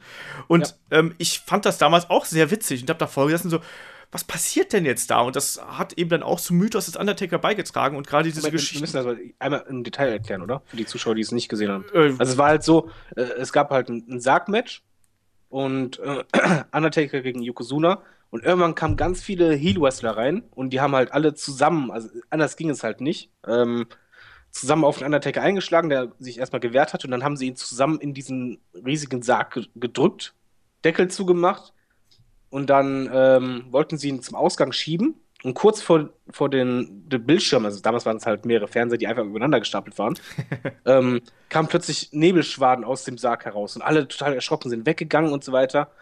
Und dann ging auch das Licht aus und dann waren nur noch diese Fernseher an, also halt die, die Bildschirme, wo dann halt äh, es so getan wurde, als wenn eine Kamera im Sarg wäre, wo Undertaker drin liegt. Und er guckte dann halt raus und der meinte dann halt von wegen, ja, äh, wenn ihr denkt von wegen, ich, ich bin tot oder so, geht nicht, weil ich bin untot, ich bin der Undertaker und so weiter. Dann gab es halt so Blitzeffekte. Und dann wurde halt der, sein Körper gezeigt auf, auf den Monitoren. Und der, der Körper wurde dann quasi auf den Monitoren hochgefahren. Und über den Monitoren sah man dann plötzlich, wie eine Figur, also eine Person hervorkam was sich dann später herausstellte, dass Marty Janetti war, äh, im Outfit von Undertaker. Also man dachte halt wirklich, das ist jetzt gerade Undertaker, wo dann allein schon der Zuschauer dachte, wie hat er das geschafft, vom Sarg aus darauf zu kommen? Und wo der dann echt in, in den Himmel gehoben wurde. Das einfach, das passte so cool zu der Zeit und zu den Gimmick und so haben sie perfekt halt einfach eine Pause für ihn reingehauen. Genau, der Undertaker war damals angeschlagen, musste sich ein bisschen von Verletzungen erholen und auch da, ne, das, man musste es ja auch irgendwie verkaufen können und das, das hat dann funktioniert und vor allem hat auch WWE dann noch diesen, naja, aus heutiger Sicht ein bisschen merkwürdigen Engel dann gefahren, dass dann ein zweiter Undertaker äh, aufgetaucht ist, vom Million Dollar Man nämlich äh, eingekauft. Äh, damals ich fand das toll. Ich fand das zur damaligen Zeit auch toll. Aus heutiger Sicht ist es echt merkwürdig. Nee, ich, ich finde es immer noch toll. Weil die, naja, Moment, man, was man da wirklich mal einen Hut abmachen muss, der Doppelgänger vom Undertaker, der hat wirklich die Bewegungen sehr, sehr gut nachgeahmt. Er hatte dieselbe Statur und Optik. Äh, die haben das wirklich so gemacht, dass du halt als Zuschauer, du warst nicht sicher, die Haare hingen halt im Gesicht. Ja, es war Brian Lee übrigens das, damals. Genau, und die haben das halt wirklich sehr, sehr gut gemacht. Man muss halt noch dazu sagen, die Zuschauer damals konnten sich ja nicht über Internet und so weiter informieren. Die haben dann wirklich gedacht, so scheiße, der Undertaker, der, der ist jetzt plötzlich zu Ted DiBiase, der ist käuflich. Was kann nicht sein? Da gab es halt dann das Match, wo beide aufeinander trafen, wo halt nur der Unterschied war, dass der eine äh, graue Socken und Handschuhe hatte, der andere lila, ne? Genau.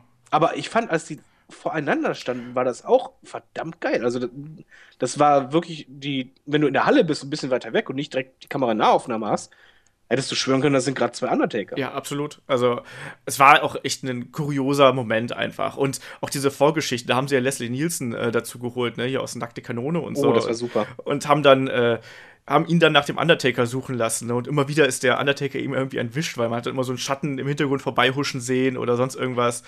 Also, das war das war eine gute Entertainment-Fehde, sagen wir es mal einfach so. Ich fand es auch lustig auf äh, eine gewisse Art. Ähm, aber der, der Kampf an sich war halt auch schwierig. Aber nichtsdestotrotz, dann hat äh, am Ende der, wurde der Fake Undertaker, ähm, wurde dann von den, von den Druiden, glaube ich, aus der Halle getragen, nachdem er verloren hatte. Und dann war der dann auch nicht mehr gesehen. Und Brian Lee ist ja dann erstmal zurück zu äh, ECW gegangen und war dann. War, Moment, war das nicht eigentlich auch das erste Mal, wo es so ein richtig Special Entrance gab, so richtig fetten? Möglich. Weil ich glaube, das war das erste Mal, wo dann die Druiden kamen mit den Fackeln, wo sein, auch ja. die, die, Musik anfangs so war, dass man erstmal die Mönche äh, singen hörte und das dann halt Dong. Das, das man, muss halt einfach sagen, wo wir jetzt eh beim Undertaker sind, der Theme-Song, das ist perfekt, weil generell ein, ein Theme-Song von Wrestler funktioniert dann, wenn die ersten, die erste Sekunde direkt vermittelt, der ist es. Beim, beim Stone Cold war es zum Beispiel das Glas äh, also ist ein simples Beispiel. Beim Undertaker war es der Gong. Und jedes Mal, egal wo, auch heute noch, wenn Licht aus ist, alle freuen sich schon, aber dann kommt der erste Gongschlag, alle einfach nur am Ausrasten. Ja. Und das ist, das hat sich ja durch seine ganze Karriere gezogen, selbst bei dem anderen Gimmick, wo man später zukommen wird. Aber das ist so wichtig, dieser, dieser Theme-Song, weil du verbindest mit dem Undertaker immer diesen Song.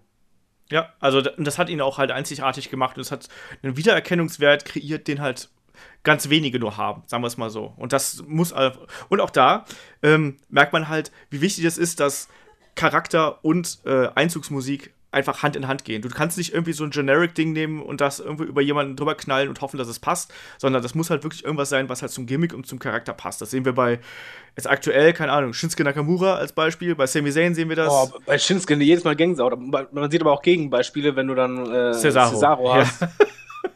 Ja, das, das ist so, oder 0815 Mucke, oder ich, ich finde auch bei, bei, bei Seth Rollins ist halt auch 0815, aber das ist halt aktuell ist halt eh der, der Trend zu diesen 0815 Themes, die halt alle irgendwo gleich die Richtung haben. Ja, das finde ich wiederum bei, witzig, bei, weil wenn du dir zum Beispiel Damen anschaust, da haben sie alle wirklich passende. Ja, bei den Damen super, vor allen Dingen äh, auch mit, mit Gesang, aber ich glaube, WWE will vielleicht Geld sparen, ich weiß nicht, bei, also zum Beispiel ähm, The Shields sich gesplittet haben, ja. das erste, was mir aufgefallen ist, einfach nur, dass Seth Rollins und äh, Dean Ambrose irgendwie beide so 0815 Teams bekommen haben. Ohne Gesang, ohne eine Band, wo man irgendwas bezahlen muss oder sonst was, wo ich einfach nur denke, ja, danke. Ja, das geht halt eigentlich nicht. Ich habe da letztens auch nochmal mit anderen Kollegen drüber gesprochen, die haben auch gesagt, so, ey, Cesaro und so geht halt überhaupt nicht. Es muss halt wirklich dann sehr, sehr spezifisch zu dem äh, Gimmick passen. Und beim Undertaker war das auf jeden Fall der Fall und das ist ja bis heute. Ne? Und, ähm, ja, wobei man auch noch sagen muss, die Musik äh, haben sie zum Beispiel ähm, immer weiterentwickelt. Das stimmt. Wenn man sich die Anfangsmusik anhört von den ersten Jahren, dann ein paar Jahre später, dann jetzt zum Beispiel die heutige, die ist anders, aber der Grundtenor ist gleich geblieben. Das, dieselbe Geschwindigkeit und so weiter, aber halt weitere Details eingeführt. Interessant ist ja auch, modernisiert. Genau, ist interessant ist ja auch, wenn sie zum Beispiel die äh, Zeit, wo er hier Lord of Darkness war ne, und äh, Anführer der Ministry of Darkness, ähm, dann fällt dir halt erstmal auf, auch da hat es ja wirklich diesen diabolischen Charakter auch bekommen, weißt du, mit diesen ja. tiefen Geigen und ich weiß nicht, was da noch alles drunter gelegt worden ist, wo du halt wirklich gedacht hast, alter Schwede, da ist gerade die Hölle losgebrochen oder aufgebrochen und da tritt auf einmal Satan persönlich auf und dann eben noch äh, mit diesen äh, äh, Hörnern oder was das dann da im Hintergrund ist, dass einfach viel mehr Dramatik noch mit reinkommt. Ne? Und das ähm, ist aber auch super, weil das ist vielleicht auch das, was den Undertaker eigentlich immer so ausgezeichnet hat. Da wollte ich eigentlich erst im nächsten Schritt drauf, aber egal, nehmen wir jetzt mal ein bisschen vorweg. ähm, ist eigentlich, dass er seinen Charakter auch immer angepasst hat. Ne? Also, ja. das, es war immer er selbst, aber eben trotzdem ähm, immer mit einem modernen Touch. Also am Anfang war es dann eben halt hier der, der Totengräber Undertaker, später war es dann der Lord of Darkness Undertaker, was halt ähm, super zur Attitude Era äh, damals gepasst hat. Dann war es der, äh, der Biker Undertaker, der wohl am ehesten äh, äh, äh Mark Calloway selbst äh, entsprochen hat. Ne? Also von seinem persönlichen Charakter aus, weil ich glaube, das ist ja einfach so. Ähm, und dann anschließend halt wieder dieser Rückbezug und dann auf einen, ja, wie gesagt, dieses Gewissen von WWE, was er dann ja dann irgendwie verkörpert hat, weißt du, wo er dann nur noch an äh, bestimmten Punkten äh, reingekommen ist und so. Und das äh, hat aber immer wieder mit zum äh, Wiedererkennungswert vom Undertaker äh, beigetragen, weil man halt nie so genau wusste, als was kommt er denn jetzt wieder und in welcher Form und wie wird er präsentiert und so. Er, er hat auch generell, selbst innerhalb seiner, seiner Gimmicks, halt das nochmal immer weiter verfeinert. Das sieht man zum Beispiel von der Optik her. Das waren dann so Kleinigkeiten wie, anfangs hatte er halt knallrote Haare, weil er ist halt er hat eigentlich rote Haare. Die hat er dann dunkel gefärbt. Ähm, dann äh, war das Outfit war halt zum Beispiel anfangs äh, sehr, sehr viel Stoff, dann kam halt immer mehr äh, Leder hinzu und, und, und Co., beziehungsweise eher ein bisschen ähm, düsterer, ernster, weniger comic-mäßig. Ähm, auch, auch vom, vom Gesichtsausdruck her, äh, mit den Tattoos sowieso, auch bei den Matches selber, auch, das dann zum Beispiel anfangs war halt das mit der Ohne sehr präsent, das wurde nach und nach abgeschwächt, dann hat er auch mal menschliche Züge gezeigt, wo der dann halt ähm, dann eher halt übermenschlicher wirkte, anstatt halt eher als Zombie und Co. Und er hat immer variiert und er ist immer mit der Zeit gegangen. Also ja. selbst innerhalb dieser, dieser Sachen hat er immer an Kleinigkeiten gearbeitet, was halt auch große Stars ausmacht. Ja, auch diese Symbolik. Also er hat ja dann auch irgendwann dieses Undertaker-Symbol bekommen, was ja auch, äh, glaube ich, aus, aus, also sowohl aus dem Christli Christlichen als auch aus dem Heidnischen, glaube ich, kommt. Also apropos, Moment, apropos Symbolik. Jetzt denk einfach allein schon am Ende, du weißt ja immer, wie, wie er auch den Finisher macht. Ja, ja, so. mein, ja. Und das kam auch nach und nach erst. Zum Beispiel, dass er diese, diese äh, mit, mit, dem, mit dem Daumen über die Kehle fährt, das kam später. Genauso wie später kam, dass er bei, bei dem Tombstone ähm, in die Kamera geguckt hat. Dann kam später hinzu, dass er nicht nur in die Kamera geguckt hat, die Augen verdreht hat, sondern dann die Zunge dazu kam und Co. Das sind alles Kleinigkeiten, wo man einfach sagen muss, dieser Mann hat sich immer Gedanken gemacht, über seine ganze Karriere hinweg, immer diese Kleinigkeiten zu verbessern. Ja. Und das sind halt, was er halt geschafft hat, er hat, genauso wie beim Entrance, anfangs war er Entrance bei normalem Licht, dann ging Licht aus, äh, wo er dann zum Beispiel anfangs die Hände ganz schnell hochgehoben hat. Und dann anschließend äh, hat er dann das später so gemacht, äh, dass er die Hände langsam gehoben hat und das äh, Licht langsam heller wurde. Dann auch selbst das Abziehen vom Hut. Er hat alles zelebriert. Das Abziehen von Hut äh, war später. Er hatte anfangs gar keinen Hut. Ähm, dass er dann richtig den Kopf senkte, dann, dann hochhob dann den, den Hut abgab. Das war ganz normal. Das war in der Anfangszeit dann. Dann später hat er es dann so gemacht, dass er den Hut abgenommen hat und dann die Augen verdreht hat, in die Kamera geguckt. Genau, das war dann auch immer ein guter Moment, weil dann hat er auch irgendwann ja keinen Manager mehr gehabt. Das war dann der Moment, wo die Kamera halt nur noch ähm, auf sein Gesicht gezoomt hat und man nicht mehr gesehen hat, dass er das quasi eine Insignie von sich selbst an einen Sterblichen weitergegeben hat. Genau, aber so. jetzt mal unscheiß, kennst du einen Wrestler? Das beste Gegenbeispiel ist doch eigentlich Hulk Hogan. Er hat halt zwei Gimmicks gehabt und in diesen Gimmicks hat er sich nie wirklich verändert. Genau, das ist ja und, das Problem. genau, und bei Undertaker ist einfach wirklich, er hat nicht nur sich verändert, sondern immer weiter verbessert. Wenn du jetzt halt so einfach, wenn man dir jetzt sagen würde, okay, hier Undertaker, der Typ hat es geschafft, dass er sowohl beim Entrance, beim Licht anmachen, im Ring, allein schon bis das, bis das Match überhaupt startet, hat er drei signifikante Situationen, die du sofort mit ihnen in Verbindung bringst, die du auch nicht vergisst. Im Match genauso. Ob es dieses Aufrappeln ist, wo er dann einfach ganz schnell hochjagt äh, mit, dem, mit dem Oberkörper, wenn er liegt, oder über die, über die Ringseile gehen oder sonst was. Selbst da hat er, hat er immer Haltung und Position gehabt, von Anfang der Karriere oder Ende, die du total immer im Geist hattest, wo du genau weißt, das ist der Undertaker, das ist kein anderer. Und das, das, diese Bilder vergisst du nicht. Und selbst beim, beim Finish, selbst beim Pin oder selbst anschließend, wenn, wenn er feiert oder sonst was, beim, bei WrestleMania, simples Beispiel, wenn er dann kniet und dann die Hand hochgehoben hatte. Das ist, ich weiß, das sind halt Kleinigkeiten und das klingt jetzt ein bisschen Fanboy-mäßig, aber das äh, von mir, von meiner Seite aus größten Respekt, weil der Typ, wenn man das heißt hochrechnet, der hat pro Match 10, 15 äh, Sachen, die halt für ihn stehen und die unvergleichlich un, äh, sind. Kein anderer macht das. Oder äh, wenn jemand diese Pose hält, wenn, wenn du zum Wrestling-Fan gehst und du, du hältst halt, was ich, gehst auf die Knie mit der Hand so nach oben, weiß er sofort Undertaker. Ja, natürlich. Aber das ist halt auch das, was den Undertaker dann mal ausgemacht hat. Ne? Also, das ist, das ist Teil seines Mythos und eben Teil des Wiedererkennungswerts, den er geschaffen hat. Und wie du gerade gesagt hast, es ist der, der Undertaker hat sich halt äh, immer weiterentwickelt und auch teilweise neu erfunden. Ne? Also, und auch nicht nur was die äh, Gestik angeht, sondern auch eben, auch selbst seine Kämpfe haben hinterher immer mehr variiert. Ne? Also, wie, ja. wie wir gerade gesagt haben, in der Anfangsphase total langsam und er, du hast halt erst mit der Zeit gemerkt, was für ein geiler Wrestler der Undertaker auch ist. Also, ähm, äh, ich sag nur, wenn du jetzt einen Vergleich machst, das größte, größte Vergleich ist natürlich, vergleich mal Anfangsmatches, wo er halt langsam war und so weiter und dann halt ein Match wie gegen Shawn Michaels zum Beispiel. Ja, eben. Also. Wo der einfach echt schnelle Aktion machte, so variabel war. Und er hat, er hat sich auch sogar neue, neue Finish-Moves ja ausgedacht. Ja, den Aufgabegriff hatte er Anfang zum Beispiel nicht. Genau, den Hell's Gate. Äh, am Anfang hat er eigentlich fast nur einen Tombstone benutzt, manchmal auch einen Chokeslam, aber das, das war es dann eigentlich auch. Und Chokeslam, muss man auch dazu sagen, hat man damals auch sehr, sehr selten gesehen. Also um die 90, Anfang der 90er kann ich mich an, an bis auf Sid vielleicht noch an ganz wenige erinnern, die halt eben Chokeslam gezeigt haben, was aber auch sehr, sehr gut ähm, dazu gepasst hätte. Problem beim Undertaker war natürlich gerade in dieser Anfangsphase, dass er diese ganzen monströsen Gegner gehabt hat, die er gar nicht da, da braucht er auch einige Finisher, ne, die er dann äh, ansetzen konnte, weil versuchen mal Giant Gonzalez einen Tombstone zu kriegen, ohne dass. Nee, ich wollte gerade sagen, es, es, es, zog sich ja auch noch weiter. Er hat ja dann noch, äh, wenn wir jetzt ein bisschen vorangehen, zum Beispiel hatte der dann noch äh, später bei WrestleMania äh, 9 King Kong Bundy. Das war elf. Äh, elf, Entschuldigung, elf. Äh, King Kong Bundy, der halt auch äh, nicht gerade äh, das schnellste ist, dann anschließend, ja, super. Wer kommt dann? Okay, äh, Vivi hat sich gedacht, was ist unser schnellster Wrestler? Diesel. Ja, das war ein sehr langsamer ähm, Main Event damals bei WrestleMania 12. Genau, und der erste Moment, wo es halt umschwang von, von seiner Gegnerauswahl, war dann halt einfach äh, beim Royal Rumble 96, wo dann Bret Hart, äh, nee, äh, danach, oder? WrestleMania, Bret Hart, oder? Äh, das war Royal Rumble, wenn ich mir jetzt nicht äh, irre. Auf, auf, jeden Fall äh, fing es halt an, dass, dass er mit Bo Bret Hart ähm, Techtenmächtel hatte und anschließend kam halt natürlich dann das, das legendäre oder die legendäre Fehde mit Mankind, aber es waren halt nicht mehr diese, ich muss unbedingt zwei Meter groß waren, weil das, das schien das Hauptkriterium zu sein.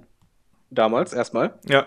Ähm, zwei Meter plus Männer, die halt äh, im Ring alle langsam waren, sondern dann kamen halt mal wirklich Leute, die halt äh, auch wrestlen können. Ja, weil er halt noch bei WrestleMania 13 hatte noch Sid gehabt, das war auch jetzt keine äh, Offenbarung. Bei, ja. Aber ähm, muss halt dazu sagen, also was, was ich auch da noch äh, rausstellen würde, wäre natürlich seine Fehde mit, mit Mick Foley, also mit äh, Mankind, der damals ja. Ja, das meine ich doch. Ja. Da, darüber reden wir jetzt länger, oder? Ja, nee, das, das muss natürlich auch erzählt werden, weil äh, ähm, der Undertaker hatte damals wirklich noch diesen Mythos gehabt, wir sind jetzt so 96, 97 rum, ähm, dass er äh, unbesiegbar ist. Und Mick Foley hat es ja gleich im ersten Kampf geschafft, ihn zu besiegen.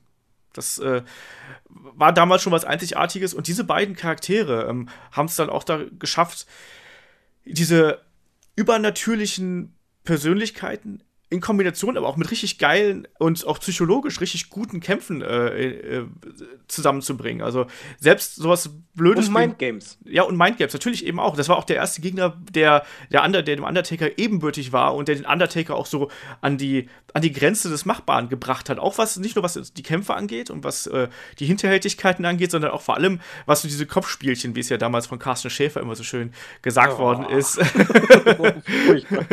ne, das ist ganz egal, ob jetzt dann der äh, äh, Mankind irgendwie unterm Ring gewesen ist und der Undertaker am Fuß festgehalten hat oder sonstige Attacken. Das war schon super. Und auch Mankind war ähm, auch ähnlich wie der Undertaker auch eine Figur, die sich halt immer weiterentwickelt hat. Ne? Also, ähm, und zugleich auch, wo man gemerkt hat, dass da mehr Ideen hinterstecken, als nur, okay, du bist jetzt ein Wrestler XY, du kriegst eine Musik, stell dich in den Ring und mach was. Das fängt ja an bei der Musik bei, bei äh, Mankind. Wir müssen auch irgendwann noch mal einen Mick Foley-Podcast äh, machen, fällt ja, mir dazu ein. ähm, das fängt bei der Musik an, dass äh, äh, Mankind am Anfang jetzt zwei verschiedene Musikstücke gehabt hat, also einen für den Anfang äh, des Matches und einen für, äh, für, für den Sieg dann.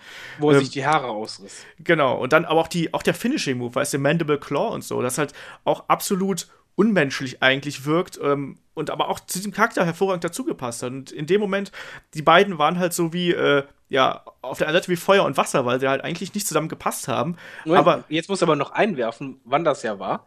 Das war zu der Zeit, wo eigentlich äh, WCW kam ja auf, war sehr stark genau. schon. Und eigentlich ging Wrestling dazu, dass alles realistischer äh, wurde und auch sexueller und Co., aber auf jeden Fall realistischer. Und Mankind und Undertaker sind ja eigentlich total überzeichnete Fantasy-Figuren.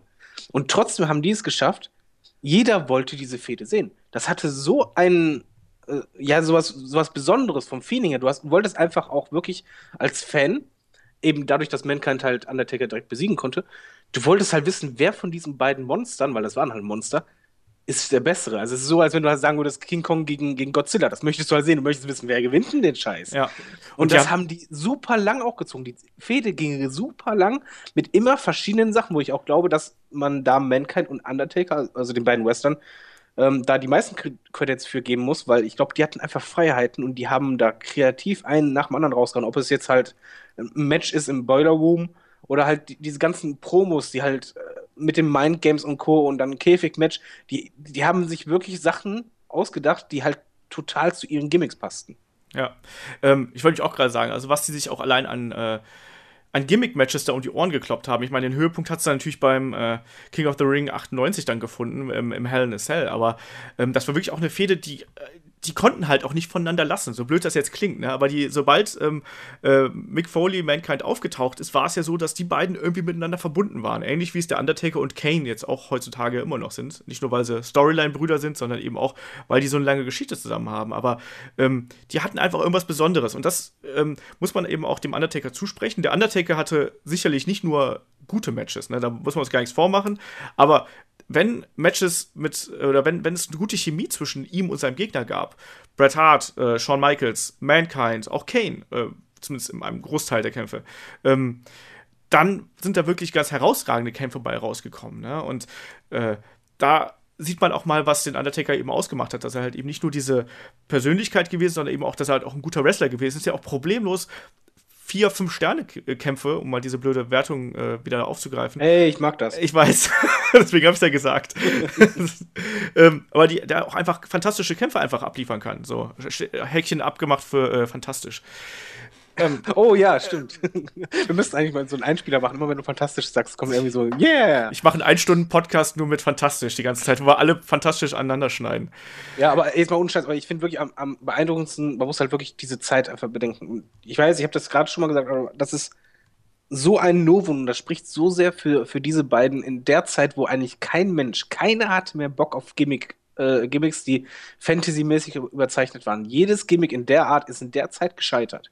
Keiner mehr, keiner mehr wollte diese Dinger sehen. Die im Publikum, ähm, bei, bei, ihrem Match da im Käfig zum Beispiel, äh, beziehungsweise vom Käfig, ja. ähm, im Publikum, da waren fast nur Kerle mit Bier in der Hand und so weiter. Weißt, also eigentlich Leute, die, die Stone Cold und Co. abfeiern, die halt die, die echten Männer sehen wollen, reale Personen ne, die beiden waren trotzdem so, jeder wollte die sehen. Das war nicht so ein Beiwerk, von wegen, ja, wir ziehen die noch ein bisschen mit durch die Ära, sondern die haben es geschafft, trotz dieser Ära äh, äh ein Interesse beim Zuschauen, beim Fan zu überzeugen, zu erzeugen, dass, dass die halt einfach richtig gepackt waren. Bei dieser Fehde war wirklich jeder gepackt und das, das spricht so dermaßen für die beiden, das schafft nicht jeder. Nee, also deswegen, also das war auf jeden Fall auch eine, eine Fehde, die für WWE enorm wichtig war, aber auch gleichzeitig ähm, eben auch für die beiden Wrestler enorm wichtig war. Also für den Undertaker hat das damals auch echt nochmal noch mal mehr Leben eingehaucht. Das hat eine andere Seite von ihm gezeigt. Und für Mick Foley, für Mankind, war das auch der perfekte Start, weil er war auf einmal der, der als gefährlichster Gegner für den Undertaker äh, plötzlich da war. Der Undertaker, der über Jahre quasi unbesiegbar war, ähm, hat auf einmal ein, ein, äh, ein Gegengewicht gehabt. Und das nicht nur äh, im Ring dagegen halten konnte, sondern auch in puncto, ja, also Mankind war ja auch nicht nur ein diabolischer Charakter, sondern er war auch ein kluger Charakter. Das kommt ja auch noch mit dazu, ne? Und hinterhältig und alles. Und das spielte alles irgendwie mit rein. Und ähm, wie du gerade gesagt hast, damals war es eigentlich so, dass WWE wegging von diesen Comic-Charakteren. Ähm, Mankind hat sich auch noch weiterentwickelt, natürlich, aber ähm, es war trotzdem so, dass die Leute das sehen wollten. Wenn diese beiden aufeinander getroffen sind, dann war das interessant und eigentlich aus diesem ähm, Gespann, da ist ja dann noch viel mehr raus entwachsen, auch in Kombination mit Paul Bearer. Und dann kam ja dann auch noch äh, äh, Kane äh, hinterher mit dazu. Ne? Das muss man auch, den darf man ja auch nicht außen vor lassen. Ähm, was ja auch wieder Comic war, aber was super funktioniert. Man musste sich mal damals das, auf YouTube findet man das, im Network auch, das Debüt von Kane anziehen. Das Publikum ist ausgetickt. Da war direkt drin. Also, obwohl das ein Typ mit Maske war oder so, aber es war halt ja, so in Anführungszeichen war es ja Horror-Gimmick oder so, aber das hatte direkt schon was Impact, diese äh, Statur. Und man muss ja auch einfach mal sagen, Kane und Undertaker waren seitdem immer miteinander verbunden. Werden sie auch bis zum Ende der Karriere vom Undertaker sein. Und das passt alles wie Arsch auf einmal. Du hattest halt drei Monster in der WWE, die du alle cool fandest. Also ja. wirklich cool. Du wolltest die sehen. Also ich weiß, als ich damals das äh, bei Bad Blood ist ja Kane zum ersten Mal aufgetaucht. Ähm, da müsste ich so 16, 17 gewesen sein. Ähm, aber damals, it's still real to me, ne? Und so. Und ich habe damals wirklich dann, äh, nachdem ich das gesehen habe, habe ich danach davon Albträume gehabt vom Kane. Also, Kann ich verstehen. Also das, die Maske war auch geil. Ey. Aber auch dieser Entrance allein, weißt du, hast dann Paul Bearer im Hintergrund gehabt, der halt schreit, he's here, he's here. Und ähm, dann kommt halt dieses Monster rein, die ganze Halle ist in rotes Licht getaucht. Ähm, das kommt dann da rein und reißt die Tür vom Hell in a Cell Cage, damals ja Undertaker gegen äh, Shawn Michaels, reißt diese Tür raus ähm, aber hast du da mal irgendwann die Oberarme gesehen von Kane? Ja, ja, der war da. der hatte damals, also der hatte ein Body, meine Fresse. Ey. Ja, ja, ja, das sowieso. Das hat man aber auch das schon. War ein, das war ein Tier, ey. Ja, aber das hat man aber auch schon, finde ich, gesehen, als er damals noch als Isaac Yankem aufgetreten ist. Also, ähm, aber. Ja, aber ich meinte, das war wichtig. Das war. Ja, ja, eben. eben wie du meinst, mit, mit die Tür rausreißen, das war halt nicht manchmal gibt es halt die Situation, wurde ja schon oft nachgespielt von anderen Wrestlern, die halt echt Probleme hatten. Der greift rein und zieht einfach nur dran. Frag Mark Henry, was äh, ja. Käfigtüren machen. Aber jetzt ohne Scheiß, du hast da echt einfach nur gedacht, what the fuck? Ja, eben. Und dann kam es ja auch zum, zum Stare-Down da. Genau, und dann in, in, dem Moment, da hast du ja gesehen, dass der, dass der ein Stück größer ist, Kane. Und dann hat der Kane das Feuerwerk ausgelöst. Ne, mit diesem eigentlich auch wieder da, Psychologie, der Undertaker macht das Licht an, indem er die Arme von unten nach oben hebt und der und Kane löst das Feuerwerk aus, indem er eine hektische Bewegung von oben nach unten macht. So, Kontraste und so. Mit, mit Impact, aber sondergleich. Bei der Fehde muss man auch noch dazu sagen, da auch wieder Hut ab an Undertaker. Da haben sie ihn, oder er hat sich verletzlich gezeigt. Ja. Also da, da war wirklich erstmal, das allererste Mal, seit er in der WWE war, und da war er schon ein paar Jahre da, dass er eine menschliche Seite zeigte, weil die Storyline war ja halt so, es wurde ja so gesagt, dass äh, Undertaker dran schuld war, dass halt äh, die Familie und, und, sein Bruder da in dem Haus waren, was abgebrannt wurde. Genau. Ähm, und der Undertaker hat das so gut rübergebracht, auch dieses, ähm, er wollte gar nicht diesen Kampf gegen Kane. Er wollte ja die ganze Zeit aus, aus dem Weg gehen und ähm, er hatte diese Gewissensbiss und das hat er wirklich schauspielerisch grandios dargestellt. Genau, also das war auch wirklich dieser Moment, wo dann der Undertaker auch wiederum ein bisschen menschlicher geworden ist. Er hatte plötzlich Familie in Anführungsstrichen, also äh, auch wenn es sehr merkwürdige und degenerierte Familie ist, aber trotzdem ist es Familie. Und er hatte dann auf einmal auch sowas wie ein Gewissen bekommen und ähm, hat auch Angst gezeigt und äh, hat gedacht, so, ich trete nicht gegen meinen Bruder an und äh, ich will das nicht. Und es gab ja dann auch immer dieses Hin und Her. Manchmal hat man gedacht, so ja, jetzt äh, verbünden sich die beiden äh, scheinbar äh, und dann haben sie sich dann doch wieder zerworfen und am Ende gab es dann eben bei WrestleMania 14 dann doch das Aufeinandertreffen. Und ich weiß auch noch genau, ähm, ich fand dieses Segment damals auch so geil, ähm, als dann der Undertaker diese Herausforderung endgültig angenommen hat.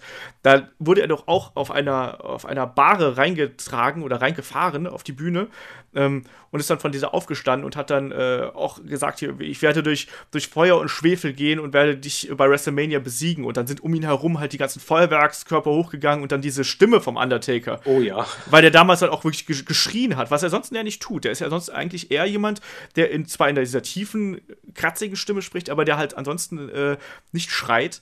Und dann wirklich hat er mal geschrien und da hast du einfach gedacht, alter Schwede, was passiert denn hier? Und dann neben ihm gehen die Feuerwerkskörper los.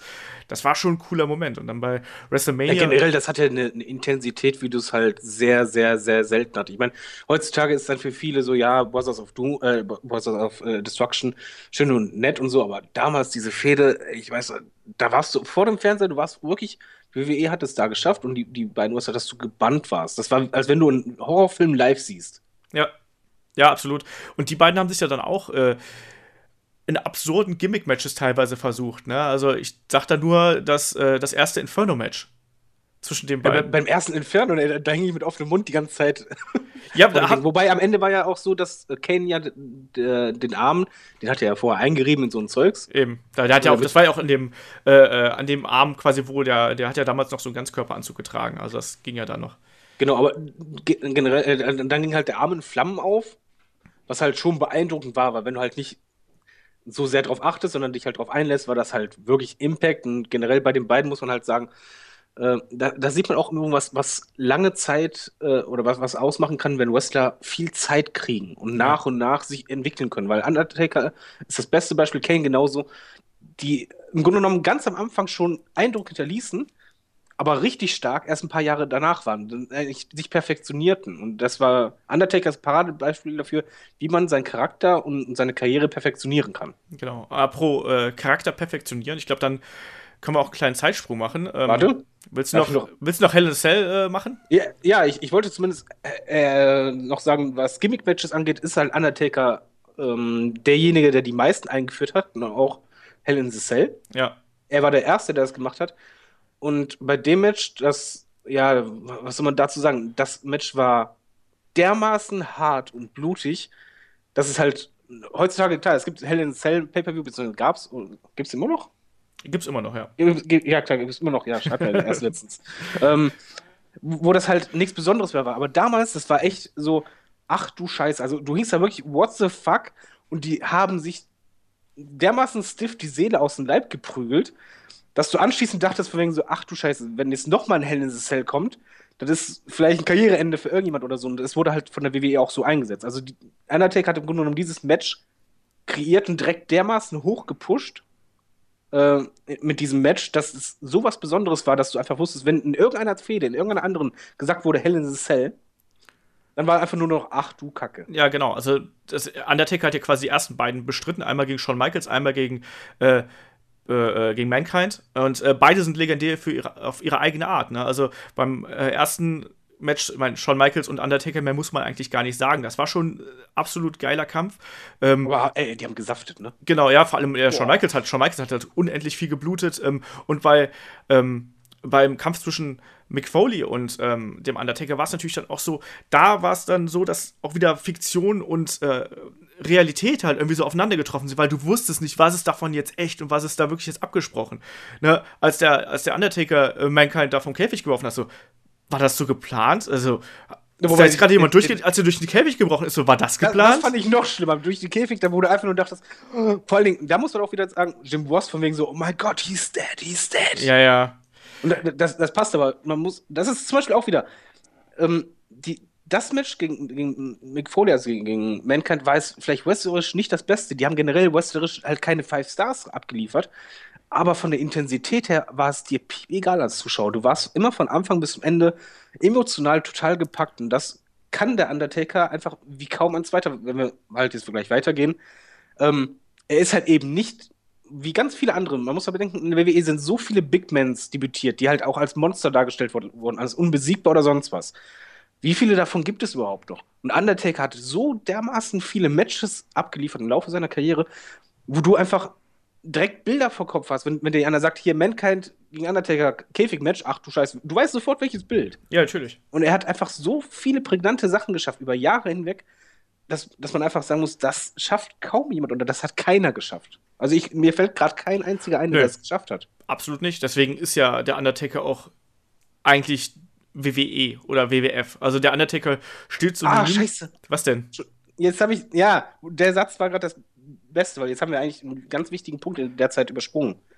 ähm, ja, Moment. Ich habe gedacht, dir wäre irgendwas runtergefallen oder sonst irgendwas. nein, nein. Aber das ist, das ist sehr, sehr, sehr, sehr, sehr, sehr wichtig und, äh, und das spricht dann halt für den Undertaker, beziehungsweise zeigt seinen Charakter. In der Zeit war es halt so, WCW gegen WWE und WWE war echt am Arsch. Also jetzt mal echt zusammengefasst, die waren richtig am Arsch. Die hatten kaum noch Geld. WCW hatte unendlich viel Geld und hat den Leuten angeboten gemacht, dass, dass du einfach mit den, mit den Ohren schlackerst. Und die haben auch mehrfach versucht, den Undertaker zu kriegen. Und Undertaker war der einzige Wrestler, Shawn Michaels blieb zwar auch, aber Shawn Michaels wollte ursprünglich gehen. Die haben ihn nur nicht gehen lassen. Ja. Ähm, war der einzige Wrestler, der Vince die Stange gehalten hat. Wirklich der allereinzige Main-Eventer. Der ganz trocken gesagt hat, ich bleibe hier, es ist egal was. Er hat auf Gehalt verzichtet, wie sonst was. Und ähm, das hat ihn Vince auch nie vergessen. Ja, genau. Es ist also, dieser Punkt Loyalität, der halt im Wrestling-Business ja äh, manchmal etwas gedehnt wird, muss man so auszudrücken. Gerade in, diesem, in diesen Zeiten, wo du halt äh, bei WCW einfach Unmengen Geld machen konntest und äh, wo es ja, ja da. Jetzt überleg mal, was sagt das über den Charakter aus? Der Undertaker, der, der hätte unendlich viel verdienen können. Er war halt immer weiter, wurde immer größer.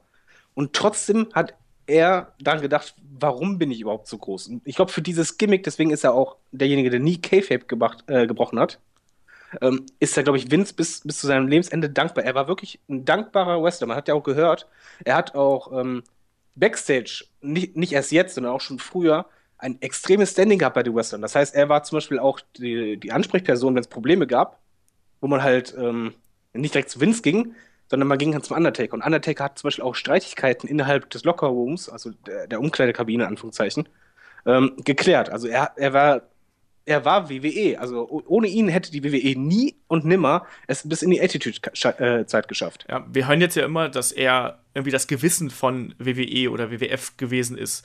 Und das ist halt eben nicht nur ein Gimmick, sondern das ist da halt eben wirklich so. Ne? Der verkörpert diesen, äh, was er da als Undertaker darstellt, das ist er halt. Und zum anderen eben ähm, untermauert er das sowohl durch Leistung als auch durch seine Taten. Und ähm, ich glaube, es gibt keinen, der äh, kein Wrestler der Welt, dem man da irgendwie mehr Respekt für geben sollen sollte als äh, dem Undertaker. Ne, weil der so, so feste Grundsätze und auch so gute Leistungen im Ring.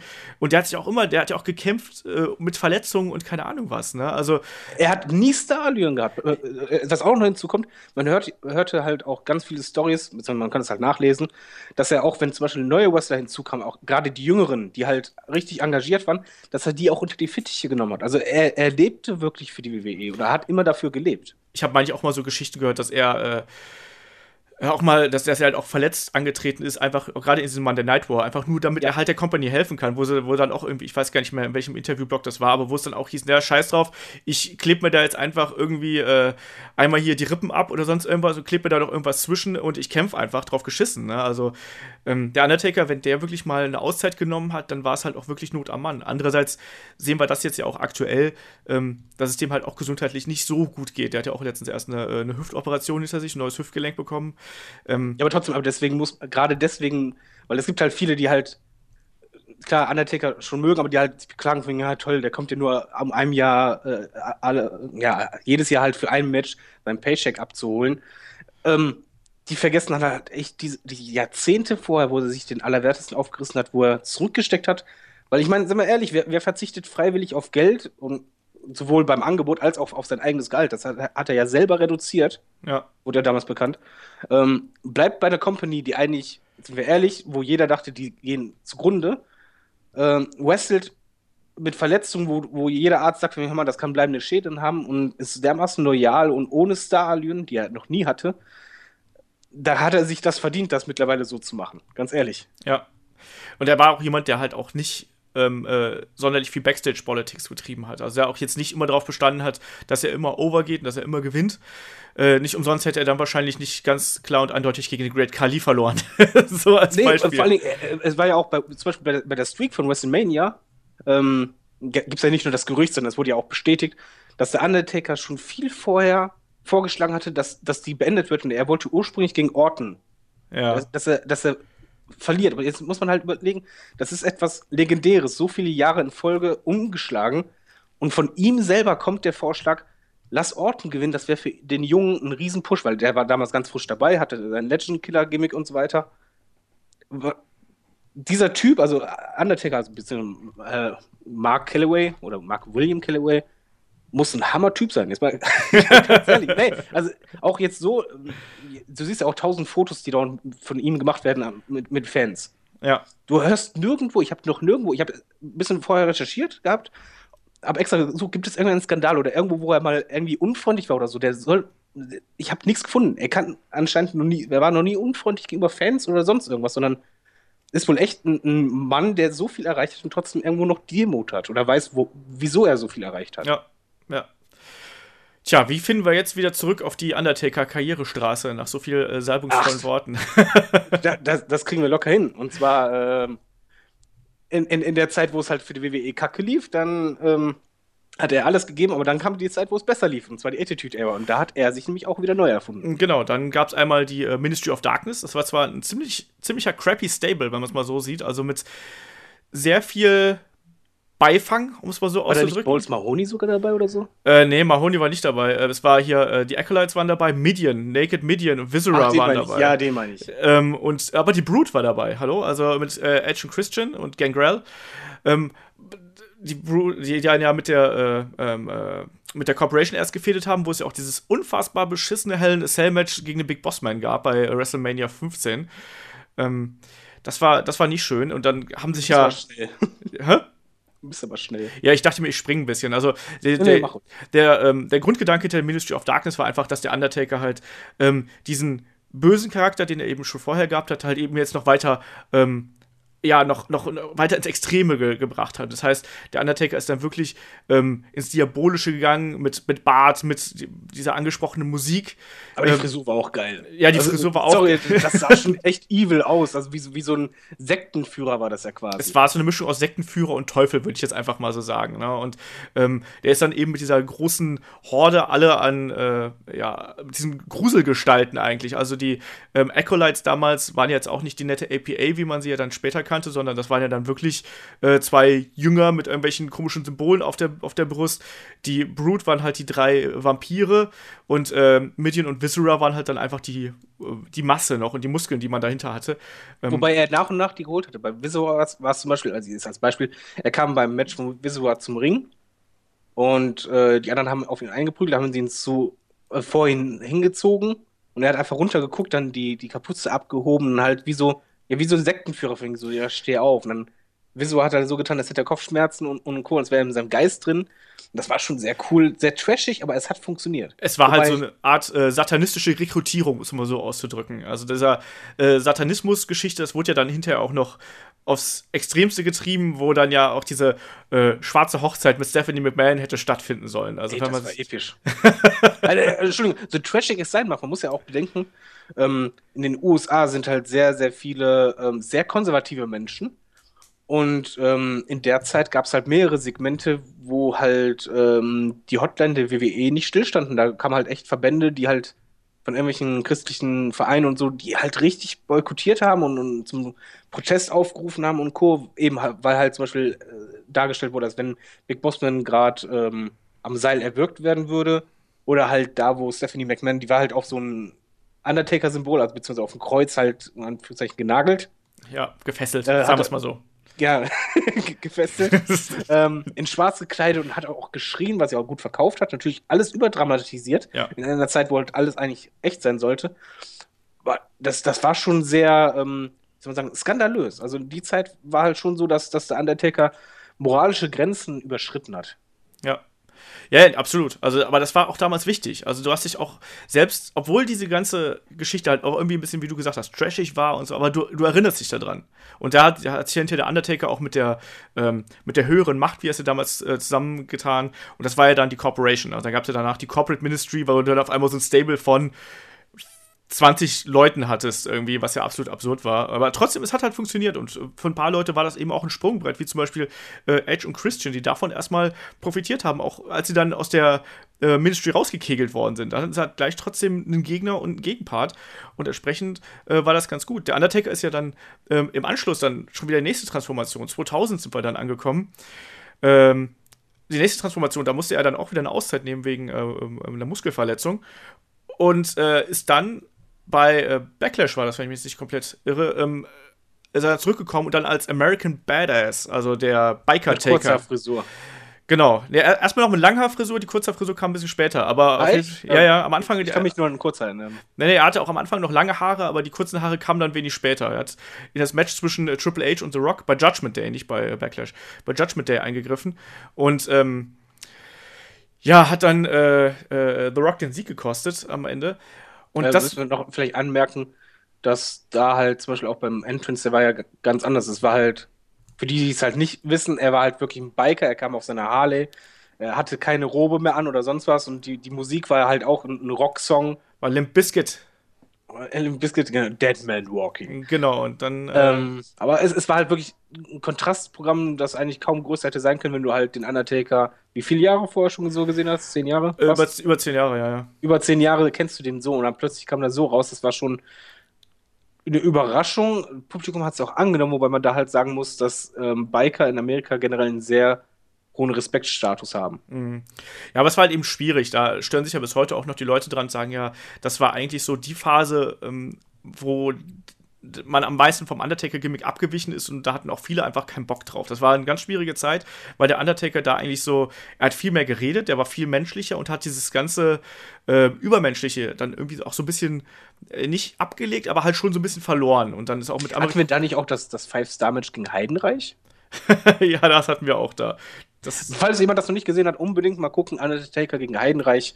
Das Match werdet ihr nie vergessen. Ich muss aber dazu sagen, dass ich diese Phase eigentlich ganz gern mochte, weil der Undertaker auf einmal deutlich schneller war und ähm, äh, ja, agiler und dynamischer war. Und ich, ich mochte diesen Biker-Taker. Das ging so ein paar, das ging drei, vier Jahre, ging das ja nur so. Und, da ähm, gab es nur auch uh, Buried Alive, ne? Genau, ja, genau das, ja. Aber es gab vor allem auch noch irgendwie Kämpfe gegen, zum Beispiel gegen Kurt Angle oder so, oder auch gegen Ric Flair. Also WrestleMania 19, die Fehde, Fehde gegen, äh, gegen äh, Ric Flair war absolut herausragend. Aber er hatte auch Fäden, die halt gar nicht gingen, wo halt ja. ähm, gegen, ach, DDP. Ja, das, das, das war eine Fremdschämen-Fehde äh, sondergleichen. Ja, das ist natürlich auch so eine Geschichte gewesen, wo man sich dann gefragt hat, so muss das jetzt wirklich sein? So. Und das hat ja auch den äh, BCW-Leuten, die ja hochgekommen sind, nicht wirklich äh, weitergeholfen. Aber nichtsdestotrotz, er hatte auch da seine, seine guten Kämpfe gehabt. Also, ähm, aber damals war, da hat man ja auch schon gemerkt, dass da so ein gewisser Umbruch bei WWE stattfindet. Weißt du, da war dann der Monday Night War war vorbei und dann hat man auch so ein bisschen naja, man hat schon noch Gas gegeben, aber es wurde langsam ein bisschen braver, um es mal so auszudrücken. Und äh, das hat man dann auch beim, beim Taker gemerkt. Andererseits war er dann aber auch in der Phase, wo er dann auch wiederum häufig auf neue Talente ge äh, getroffen ist. Also auch ein, auch ein schönes Beispiel dafür hier gegen Jeff Hardy, das Leitermatch, was sie, was sie gehabt haben. Wie hätte das, das war richtig cool. Das war absolut herausragend. Aber wie hätte das denn funktioniert, wenn der Undertaker noch sein, ähm, sein, sein düsteres Gimmick gehabt hätte? Ich weiß es nicht. Ja, wahrscheinlich nicht. Aber man muss auch sagen, auch wenn sich wenige nur noch an das Gimmick erinnern wollen, vielleicht auch. Ich glaube, das tat dem Undertaker auch gut, weil so konnte er halt ein bisschen Luft schnappen und anschließend, als er halt wieder als Undertaker kam, war er, wenn man ehrlich ist, ein ganz anderer Undertaker. Genau. Der war, war quasi back to the roots, aber viel besser. Und im Grunde genommen, ich glaube, dann kam er mit dem Gimmick, womit er, das hat er ja bis heute dann durchgezogen, womit er, glaube ich, am meisten zufrieden war, womit er am meisten leben konnte, wo er sagen konnte, das bin ich. Genau, da ist er dann bei der äh, Survivor Series äh, beerdigt worden von, äh, von McMahon. Äh, war das war doch gegen, nee, gegen, doch gegen, genau, gegen Vince McMahon doch. und Kane hat eingegriffen, so war das, genau. genau. Ähm, und dann ist er bei WrestleMania 20 zurückgekehrt und hat dann erneut äh, seinen Bruder Kane geschlagen. Übrigens in einem ziemlich beschissenen Kampf, verglichen zu dem äh, von WrestleMania 14. Aber der Entrance ist cool, da muss man mal auf die Crowd achten, wenn, wenn dann der Undertaker wieder zurückkommt. Ey. Ich weiß, ich war ja damals in der Crowd. ich hasse dich so sehr. das war auch das Highlight oder eins der Highlights von WrestleMania 20 damals. Das war halt schon cool, vor allem auch, ähm, also ich kann mich halt noch dran erinnern, ähm, an diesen Effekt. Äh, ich habe damals zum ersten Mal einen Undertaker live gesehen und dann ist halt das, das Licht ausgegangen. Und Hast du Gänsehaut gehabt? Ja, ja, ja, natürlich, absolut. Und weil das, das Krasse ist dann eben, dadurch, dass das Licht ausgeht, es wird auf einen Schlag kalt in der Halle. Also es ist halt wirklich so, dass du da sitzt und vorher ist es halt echt noch warm, durch dass so viele Lichter an sind und dann geht das Licht aus, die warten auch dann so 30 Sekunden und dann beginnt erst der Einzug. Ne? Und du hast dann wirklich das Gefühl, als würde ein kalter Windhauch durch die, ähm, durch die Halle gehen in dem Moment, als ob gleich irgendein Geist auftauchen würde oder sowas. Das war schon äh, äh sehr, sehr, sehr cool gemacht. Nee, und dann war es halt eben wieder die Rückkehr des äh, alten Undertaker, so ähnlich wie wir es jetzt heute eben auch kennen. Ne? Also mit äh, Ledermantel, ähm, breitem Hut und äh, dann auch mit den ganzen Gesten, wie wir es heute eben auch kennen. Und auch da, ähm, da hat man dann wieder auch gesehen, wie ähm, variabel der Undertaker eben auch ist, was seine, ja, was seine, was seine Künste im Ring angeht. Ne? Also er hat dann irgendwie mit Randy Orton gefehlt und mit Kurt Angle und ähm, Batista. Äh, Batista, auch da super Kampf aus Batista rausgeholt. Ne? Das, äh, super Fehde vor allen Dingen auch noch. Das genau. War, man muss auch dazu sagen, ähm, es, es, war ja dann so, ähm, der Brand Split war ja auch da. Ja. Also es gab ja War und SmackDown. Undertaker war halt im Grunde genommen wirklich, er war SmackDown. Also ähm, er war das Gesicht von SmackDown und er hat es halt wirklich auch geschafft, neue Gesichter von SmackDown quasi zu schaffen. Also ohne ihn hätte Batista niemals diesen Status erhalten, behaupte ich, äh, wie er ihn jetzt hat oder wie er ihn dann hatte. Ja. Weil er tolle Matches hatte, tolle Fäden mit ihm und ihn halt wirklich zum Main Event hochpushte. Und das hat man auch damals nicht erwartet. Ich bin ja ganz ehrlich, als ich das damals, als ich damals äh, da mitbekommen habe, hier äh, WrestleMania Main Event, äh, Batista gegen den Undertaker, habe ich gesagt so, boah, also Batista klar, imposant und alles, aber ich fand immer, Batista war immer so lang geil, bis der Ringgong ertönt ist. Und ja. ähm, das war wirklich dann der Kampf, wo man dachte so, alter Schwede, das habe ich nicht erwartet, dass das so ein geiles Ding wird. Ne, und das war dann wirklich der Showstealer äh, von dieser WrestleMania-Card, WrestleMania 23. Ähm, und da hast du gefragt so, oh, da vielleicht steckt doch mehr in Batista, als ich das zuerst gedacht hätte. War dann nicht der Fall? hat er im Übrigen auch mit Edge gemacht. Ne? Also er hat ja, Edge war zwar schon vorher groß, aber er hat auch Edge dann Genau. Quasi on, on, on top gehoben, dann bei, bei WrestleMania 24 mit der Fehde vorher. Genau das. Das war aber auch ein, äh, ja, das war auch ein, ein, herausragender Kampf einfach, den die beiden da mitgezogen haben. Und ähm, ich habe, wie gesagt, letztens nochmal diese Edge-Doku gesehen. Für den war das halt auch eine riesige Ehre, dann nochmal äh, mit dem Undertaker in den Ring zu steigen und vor allem auch ähm, diese WrestleMania dann zu headlinen. Ne? Und äh, Undertaker dann noch mehrmals Champion. Aber man hat dann damals auch schon gemerkt, dass ähm, er braucht den Titel nicht, ne? Ne, erstens, den braucht er nicht, aber man hat dann auch gemerkt, er hat dann auch häufiger mal Auszeiten genommen, ne? Also das, das kam dann ja auch so häufiger mal, dass er mal so ein bisschen äh, Ruhe hat einkehren lassen. Ähm, und dann eigentlich immer diese großen Kämpfe halt eben bei, bei äh, WrestleMania immer gehabt hat. Ne? Es gab dann diese Kämpfe gegen ähm, Triple H und äh, natürlich gegen Shawn Michaels. Da Moment, da kommen wir jetzt gleich mal dazu. Oder, jetzt, also, Entschuldigung, also diese Fehde, da will ich ein paar Minuten was sagen. Ja, dann. Äh, Oder nicht? Doch, klar, natürlich. Dann leg los. Aber wenn wir jetzt loslegen, okay. Wir springen ein bisschen. Fehde, ich muss jetzt keine, ich muss jetzt keinen, äh, ich weiß nicht, ob wir über Big Show, Big Show, Wladimir Koslov oder was auch immer dazwischen noch alles war, ne? Also. Aber, aber generell, also sagen wir einfach, Undertaker hatte selbst in der Zeit immer Big Time Moment, aber dann kam halt die Fehde schlechthin und die ging halt zwei Jahre lang, wenn ja. man das genau nimmt. Und es ist meine absolute Lieblingsfehde, die beste Fehde und perfekteste Fehde, die es jemals in der WWE gab. Weil erstmal fing es halt ähm, mit, mit den Mind Games an. Also es ging halt quasi darum hier, ähm, ja, Mr. WrestleMania gegen halt die Streak, ähm, wo es halt auch mit diesen Mind Games, was ich halt irre geil fand, dass Shawn Michaels ja quasi, er ist ja sehr, sehr ähm, christlich und gläubig. Ja.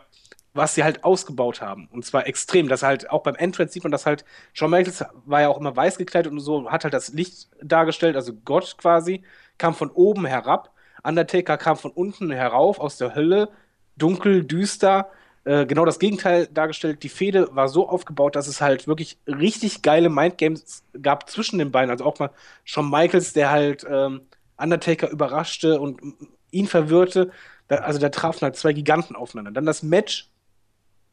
Ich werde es nie vergessen, ohne Scheiß, wie, ich habe das mit meiner Freundin geguckt, wir beide waren eigentlich todmüde bei dem Match, wir waren hellwach, ne? wir waren am Kreischen, wirklich ohne Scheiß, Scheiß auf die Uhrzeit, waren am Kreischen, wir haben spätestens nach dem vierten Niervoll noch gedacht, das kann nicht wahr sein.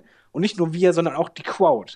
Das, man hat sich auf das Match gefreut, man hat auch Großes erwartet, aber was die abgeliefert haben, war noch größer. Das war, okay, da hebe ich, hebe ich mich weit aus dem Fenster. Ähm, das war vielleicht das beste Match, Wrestling-Match äh, der, der letzten 50 Jahre was die dann abgeliefert haben, weil du, das war einfach sensationell. Die Crowd, du hast irgendwann gehabt, dass die ganz, das ganze Stadion stand nur noch. Und dass du auch als Zuschauer nicht mehr wusstest, wer gewinnt, wer nicht. Und du hast so dermaßen mitgefiebert, du warst so drin, jeder Move hat gepasst, Konter über Konter über Konter über Konter. Die beiden hatten eine Ringchemie und eine Storyline erzählt, die grandios war. Und dann ging es dann noch weiter. Was, was ich noch geiler fand, da kam halt das, das, das zweite Match. Genau, ein Jahr später Aufbau, dann, WrestleMania genau. 26. Und der Aufbau hätte nicht besser sein können, weil im Grunde genommen hat äh, Undertaker am, am Ego von Shawn Michaels gekratzt. Und er hatte dieses Zerwürfnis, was halt so weit ging. Er wollte unbedingt dieses, dieses Rückmatch. Er wollte halt äh, sich nochmal beweisen. Und äh, die Regelung war dann zum Beispiel erstmal so, dass beim World Rumble, dass er den Rumble gewinnen muss, damit er halt dieses Match gegen Taker kriegt. Und das war der spannendste Rumble für mich. Beziehungsweise ich habe noch nie so eine geile Story innerhalb des Rumbles erlebt, wo Shawn Michaels wirklich immer wieder gekämpft hat, gekämpft hat, fast rausgeworfen wurde und alles versucht und getan hat, damit er unbedingt drin blieb. Und Genau. damit er dieses Match kriegt. Und jeder hat sich das auch gewünscht als Fan. Du wolltest dieses Match sehen, du hast mit ihm mitgefiebert, dann ist er rausgeflogen, hat aber trotzdem das Match bekommen. Genau, nee, halt- er, hat ja, er hat ja den Undertaker um den Titel betrogen. Deswegen, der Undertaker war damals Champion Genau, und hätte eigentlich verteidigen sollen, deswegen, also bei WrestleMania, und deswegen wollte ja Shawn Michaels den Rumble-Sieg haben. Aber Shawn Michaels ist dann aus dem Rumble rausgeflogen und hat dann beim äh, darauffolgenden äh, äh, Event den Undertaker um den Titel betrogen. Dass der Undertaker den Titel los war und dann war die Fehde erstmal richtig angestachelt, sodass Vor es. Shawn Michaels war absolutes Babyface. Genau, aber. Es kam unerwartet. Ja, ja, aber er war halt absolut verzweifelt in dem Moment und wollte halt eben seine, er wollte, er war gerade zu besessen vom Undertaker, sagen wir es einfach mal so. Und daraus Genau, und ja- kam ja auch selbst die, selbst die, Entschuldigung, die Situation, dass Triple H, also sein bester Freund, ähm, von ihm angegriffen wurde, beziehungsweise angekeift wurde und er eigentlich auf ihn eingeredet hat, von wegen, so, lass das, hör auf, komm mal wieder zum klaren Kopf. Aber HBK hat sich immer mehr reingesteigert. ja, eben. Und äh, dann kam es ja dann auch so weit, dass er auch dafür bereit war, seine Karriere aufs Spiel zu setzen. So, und ich hasse Karrierematch, aber bei dem Ding, also ich persönlich, vielleicht sagst du genau das Gegenteil, ich war mir, bei Karrierematches ist es eigentlich so, du weißt schon eigentlich, okay, er wird die Karriere beenden oder nicht. Und wenn nicht, dann weißt du einfach, so bei Ric Flair, wenn Ric Flair gegen, gegen MVP damals gekämpft hat, von wegen geht um die Karriere, wusstest du, ja klar, komm, skippen wir das Match. Bei dem Ding, es ging um die Streak, gegen, gegen die Karriere und nach dem unfassbaren Match im Vorjahr wusstest du als Zuschauer nicht, oder so hast du es zumindest in dem Stadion gemerkt, das Stadion wusste nicht, wer gewinnt. Es war nicht vorhersehbar und dann kam es einfach, das Match war auch noch mal so stark, was man auch nicht erwartet hat, weil die beiden waren ja nun mal schon jetzt ein bisschen älter. Ja. War, es war vor allen Dingen auch noch anders aufgebaut, also die haben einfach nicht eine Kopie gemacht, sondern ein anderes Match und äh, viel psychologischer und auch Spannung und dann gab es halt dieses, diese Endsequenz mit den heftigsten Tombstone aller Zeiten. Ja, dem eingesprungenen Und, äh, Tombstone, ja. Genau, aber was ich auch wichtig fand, und halt dieses vor im Knien, und, und wo dann Undertaker, du hast ja beim Undertaker gesehen, eigentlich will er nicht, was schon irgendwie Respekt zeigt, das haben sie halt super verkauft. Ja. Ähm, und dann einfach, da kam ja die Ohrfeige, ne? Ja, ja, genau. Und dann, Dann, dann kam die Ohrfeige, dann ist Undertaker ausgerastet und springt ihn zu den, richtig mit dem hoch, zu einem heftigen Tombstone und beendet das Ding. Und ich glaube, mit einem schöneren Match und besserem Match und besserer Storyline, die über zwei Jahre lang geht, kann man eine Karriere nicht beenden. Und Undertaker und Shawn Michaels haben da etwas geschaffen, was für die Ewigkeit hält für Wrestling-Fans. ja, das, äh, das sind schöne Worte, die man das, glaube ich, einfach so stehen lassen kann hier. Oder, Nein. oder siehst du das anders? Nein, überhaupt nicht, überhaupt nicht. Wie hast du das äh, denn erlebt, die beiden Matches und die Fehde? Äh, äh, genauso wie du jetzt gerade das gerade äh, beschrieben hast. Ich hatte jedes Mal Gänsehaut, wenn die beiden im Ring waren. Ich habe jedes Mal, auch gerade bei diesem letzten Kampf, da auch irgendwann einfach vergessen, dass man irgendwie schon vorher gelesen hat, dass Shawn Michaels seine Karriere beenden wollte, sondern du hast einfach nur noch mit diesem Kampf mitgefiebert und warst da drin einfach. Und das haben die beiden immer geschafft, ähm, wenn sie im Ring waren, dass die haben immer eine eigene Geschichte erzählt, haben sich nie kopiert und haben immer irgendwas Besonderes auf die Beine gestellt. Und ich kann bis heute nicht genau sagen, welcher von den beiden äh, WrestleMania-Kämpfe zwischen den beiden mir besser gefallen hat. Aber äh, feststeht, wie du es gerade gesagt hast, das waren zwei WrestleMania-Matches, die ganz eindeutig ganz oben in der, äh, äh, in der Wrestling-Analogie stehen werden. Also weil es einfach so gute Kämpfe waren und ähm, so psychologisch herausragende Kämpfe waren. Ähm, besser geht's da einfach nicht. Und ich kann dir auch keinen WrestleMania-Kampf sagen, der ähm, Mal abgesehen von Austin gegen Bret Hart von, von WrestleMania 13, der da überhaupt irgendwie ranreichen würde.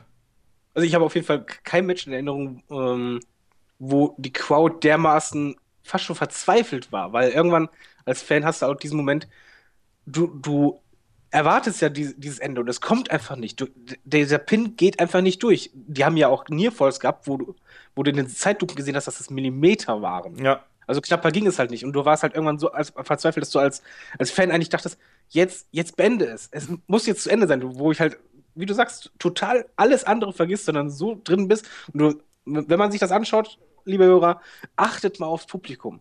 Wie die ausrasten, die schlagen sich dermaßen auf die Hände über die Köpfe.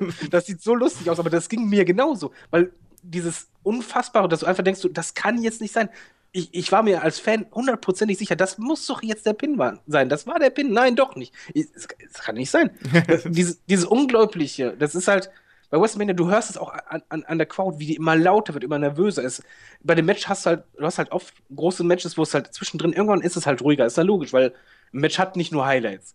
Und bei dem wurde das Publikum immer lauter, immer lauter, nicht weil die geschändet haben, wie irre die ganze Zeit, sondern weil die nicht ruhig sein konnten, sondern mit ihren Nachbarn geredet haben, weil jemand sagt, oh mein Gott, und, und sonst was. Und das war eine ganz besondere Atmosphäre. Und das war halt, wenn jemand äh, mal fragt von mir, ja, warum guckst du Wrestling oder was ist an WrestleMania so besonders? Eines dieser Matches zeigen. Ja. Das, das, das zeigt dann einfach, weil das packt jeden, selbst wenn du kein Wrestling-Fan bist, du merkst, irgendwas ist daran besonders. Ja, ja, so ist das. Ähm, sollen wir mal weiter äh, die. Also ich meine, das, Definitiv. Jetzt, jetzt geht's, glaube ich, ein bisschen schneller. Also jetzt, ähm, aber ich muss sagen, ich habe jetzt Bock, mir die Kämpfe nochmal anzugucken. Also das haben wir jetzt gerade eben schon mal geschafft. ähm, genau, jetzt in den Folgejahren geht es ja eigentlich dann großenteils für Undertaker darum, seine Streak äh, von WrestleMania zu verteidigen. Und ähm, das Jahr drauf ist er dann erstmal gegen Triple H angetreten, der dann äh, quasi, äh, ja, zum einen hat er Triple H diese Verbindung zu Shawn Michaels und zum anderen ähm, musste halt ein Herausforderer her. Entsprechend äh, gab es ja diesen äh, unfassbar grandiosen Aufbau, dass äh, Triple H, glaube ich, zum Ring kam und dann kam einfach der Undertaker und schwupps äh, haben wir das WrestleMania-Match.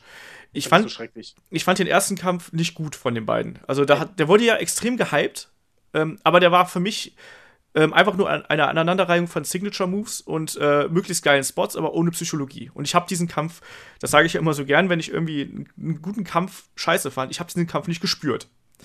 Ähm, das war so ein Ding, das war vielleicht auf dem Papier gut, aber. Ähm, das war nicht gefühlsecht. Nee, ja, genau das.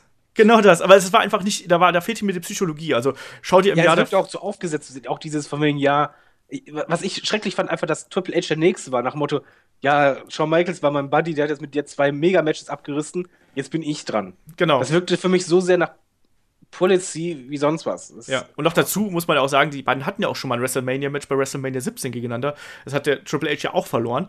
Und das wurde ja einfach nicht mehr genannt. Also man hat ja einfach ja. diese komplette Vergangenheit negiert. Und dieser Kampf war kacke. Also ich bleib dabei, äh, das hat überhaupt nicht funktioniert und bäh. Ähm, aber dann zumindest äh, das Jahr drauf war dann, war dann besser. Ähm, da gibt es dann in Hell in a Cell. Oder war das, war das Jahr drauf? Ja, aber das lag aber wiederum auch daran, so blöd es klingt mag, dass Shawn Michaels mit dabei war. Ja. Und das halt, da haben sie äh, die Schwächen vom Undertaker, die halt wirklich immer mehr sichtbar waren, wegen dem Alter, logisch. Genau. Ähm, super gut kaschiert, weil da ging es eigentlich nur um Psychologie. Ich meine, wir hatten Segmente, wo die beiden, ich hatte mal Zeit geschaut, irgendwie zwei Minuten am Boden lagen. Mhm. Wo die auch nicht aufgestanden waren, aber das war egal, sondern die haben halt eine Spannung aufgebaut mit inneren Zerwürfnissen und Co. und mit einer sehr, sehr schönen Szene am Ende. Ja. Wo, Wo ich ehrlich gesagt dachte, das, das war es für den Undertaker. Also ich habe wirklich, als ich die, das Bild gesehen hatte, saßen wir auf der Couch und wir haben gedacht, das ist das perfekte Ende für eine Karriere. Das war jetzt so die drei großen. Ja. Schönes hätte, Match. Da hätte man mit leben können, wenn alle drei äh, abtreten, weil es war einfach. Ja. Ähm, also, das war auch, glaube ich, für mich das, das Match des Jahres damals. Äh, wann war 2000, äh, wann war das? Äh, WrestleMania 28 war vor fünf Jahren, 2011. Äh, ähm, das war auch ein Kampf, wie gesagt, da hat dann auf einmal die Psychologie gestimmt, auch dadurch, dass Shawn Michaels dabei war. Die haben eine geile Geschichte erzählt, auch dieses, auch wieder diese Verzweiflung von Triple H, der unbedingt den Undertaker schlagen will. Ne? Auch dann zugleich diese Geschichte mit Shawn Michaels, der halt nicht will, dass der, äh, dass Triple H den Undertaker schlägt, ne, weil das ja auch irgendwie an ihm gekratzt hätte und sowas. Also da waren so viele Geschichten, die irgendwie ineinander gegriffen haben und die haben dann den Kampf besonders gemacht im Vergleich zu dem Jahr davor, wo es halt einfach nur so, ja komm, wir hauen uns jetzt auf die Fresse. Oh, okay. Ja, wobei das Jahr danach, das war schrecklich. Das Jahr danach war äh, gegen äh, CM Punk, WrestleMania 29. Unglaublich, dass ich mal sagen würde, dass ich ein Punk-Match scheiße fand, aber das, das war schrecklich ich fand's nicht so schrecklich, aber ich fand. Aber die Fehde war geil, aber äh, die, die, die Promos waren super. Ja. CM Punk hat, hat sich halt eben nicht als Schisser dargestellt, sondern der hat richtig mal die Eier raushängen lassen, auf gut Deutsch. Wie sonst was. Ja, ist doch so. Also ja, er hat so. wirklich Paroli, er hat gesagt, von wegen so, komm doch her. Also er hat quasi provoziert, provoziert, provoziert. Alles toll. Aber das Match, die beiden hatten einfach keine Chemie. Ich fand den Kampf ganz, ganz gut aber es reichte halt eben nicht an die Matches mit Shawn Michaels und mit äh, ähm, auch mit das letzte Match mit Triple H ran. Also das aber du hast in dem Jahr war aber auch Undertaker mega angeschlagen, das hast du im Match gesehen. Ja, ja, eben, das, das hast du halt auch gemerkt, dass er halt nicht 100% fit ist und da lief er einfach vieles zusammen. Für mich war das ein gutes Match, aber eben auch nichts. Also ich kann mich jetzt spontan an keine richtige Szene mehr erinnern, während ich mich an die anderen Sachen wirklich eins zu eins erinnern kann. Aber wahrscheinlich, wenn wir jetzt Kai hier hätten, der wird wahrscheinlich ausrasten, weil äh, CM Punk und Undertaker und so geil und so. Generell, ja, das, das war bestimmt super. Nee, nee, war es nicht. Es war auch okay, aber es war halt, bei Undertaker muss man einfach sagen, er hat alle Jahre davor es geschafft, äh, ein Match abzureißen, woran du dich immer erinnern konntest. Ja. Äh, was er irgendwo was, auch was Besonderes hatte, irgendwie so ein Big-Time-Feeling. Dieses Feeling hattest du in dem Moment nicht. Und äh, es wurde, also das Problem ist, du hast halt da wirklich immer in den Jahren hast du halt bei, beim Undertaker gemerkt, das Alter schlägt immer mehr zu. Das wollte ich gerade sagen. Ich glaube, das war auch dann der Punkt, ähm, weshalb das so ein bisschen, man hat sich dann angefangen, um den Undertaker Sorgen zu machen. So im Ring. So, äh, ja. übersteht er das alles heil? Oh, ey, das hatte ich bei Triple H, ne? Beim letzten, äh, beim letzten Match. Ich habe wirklich gedacht, äh, der, dem Typ geht's nicht gut. Also auch ja, in bester Hälfte, ne? weil am Ende hast du halt gesehen, Undertaker hatte so einen knallroten Kopf. Ja. Ähm, klar hat er das dann gespielt, was man aber als Zuschauer nicht wusste. Er hat das so glaubhaft gespielt, dass er zusammengebrochen ist immer wieder. Ja. Und du dachtest, ach du Scheiße, dem geht's gerade echt nicht gut. Bitte lass das sein. Ja, ja eben. Aber dann kam halt das noch Schlimmere. Willst du was zu der Feder an sich sagen oder darf ich? Zu äh, WrestleMania 30, die, das Streak-Ende und ja. äh, Kampf gegen Brock Lesnar. Ja. Ich meine, so die, die Fehde reicht ja äh, äh eigentlich schon re äh, relativ lang zurück, wenn man es mal so sieht. Aber, äh, ja, aber wer, wer denkt denn daran? Nee, ich sag ja nur, aber man, man hätte halt diesen äh, Kontext ja, ja herstellen können. Also die beiden sind ja auch schon mal im Hell in Cell aufeinander getroffen, Brock Lesnar und der Undertaker. Ähm, die kennen sich. Ähm, ja, die Fehde wurde eigentlich großenteils nur von Paul Heyman getragen. Irgendwie. Richtig. Und die war eben aus dem, ähm, ja, auch irgendwie so sehr, sehr schnell aufgebaut. Ich weiß gar nicht, drei Wochen vor WrestleMania irgendwie stand es halt relativ fest. Genau. Holter die Polter. Äh, jetzt ist mal ohne Scheiß, das war die liebloseste Undertaker-Fehde, die ich heute bei WrestleMania hatte. Ja. Also es wurde wirklich lieblos präsentiert und das war genau das Problem, weshalb dieser, dieser Schockmoment so groß war, weil es war so lieblos und schnell dahingerotzt, dass einfach jeder Fan äh, davon ausging, ja, klar, ich auch. Ich hatte damals mit der WWE-PR-Frau äh, lange Diskussion. Ich dachte, ja klar, Brock Lesnar, ey, von wegen, weiß doch eh jeder Fan, war mal ein Kritikpunkt, dass der jetzt eh nur äh, eh da verlieren wird, weil die Fehde ist einfach so schlecht, so würdest du nie einen Streak beenden lassen. Und da bin ich auch der WWE echt sauer, weil man, man kann die Streak beenden lassen. Das war ein mega Schocker. Die, die Publikumsreaktion man wird immer ähm, den, den Dunkelhäutigen vor Augen haben, der die großen Augen macht. Genau. So geschockt.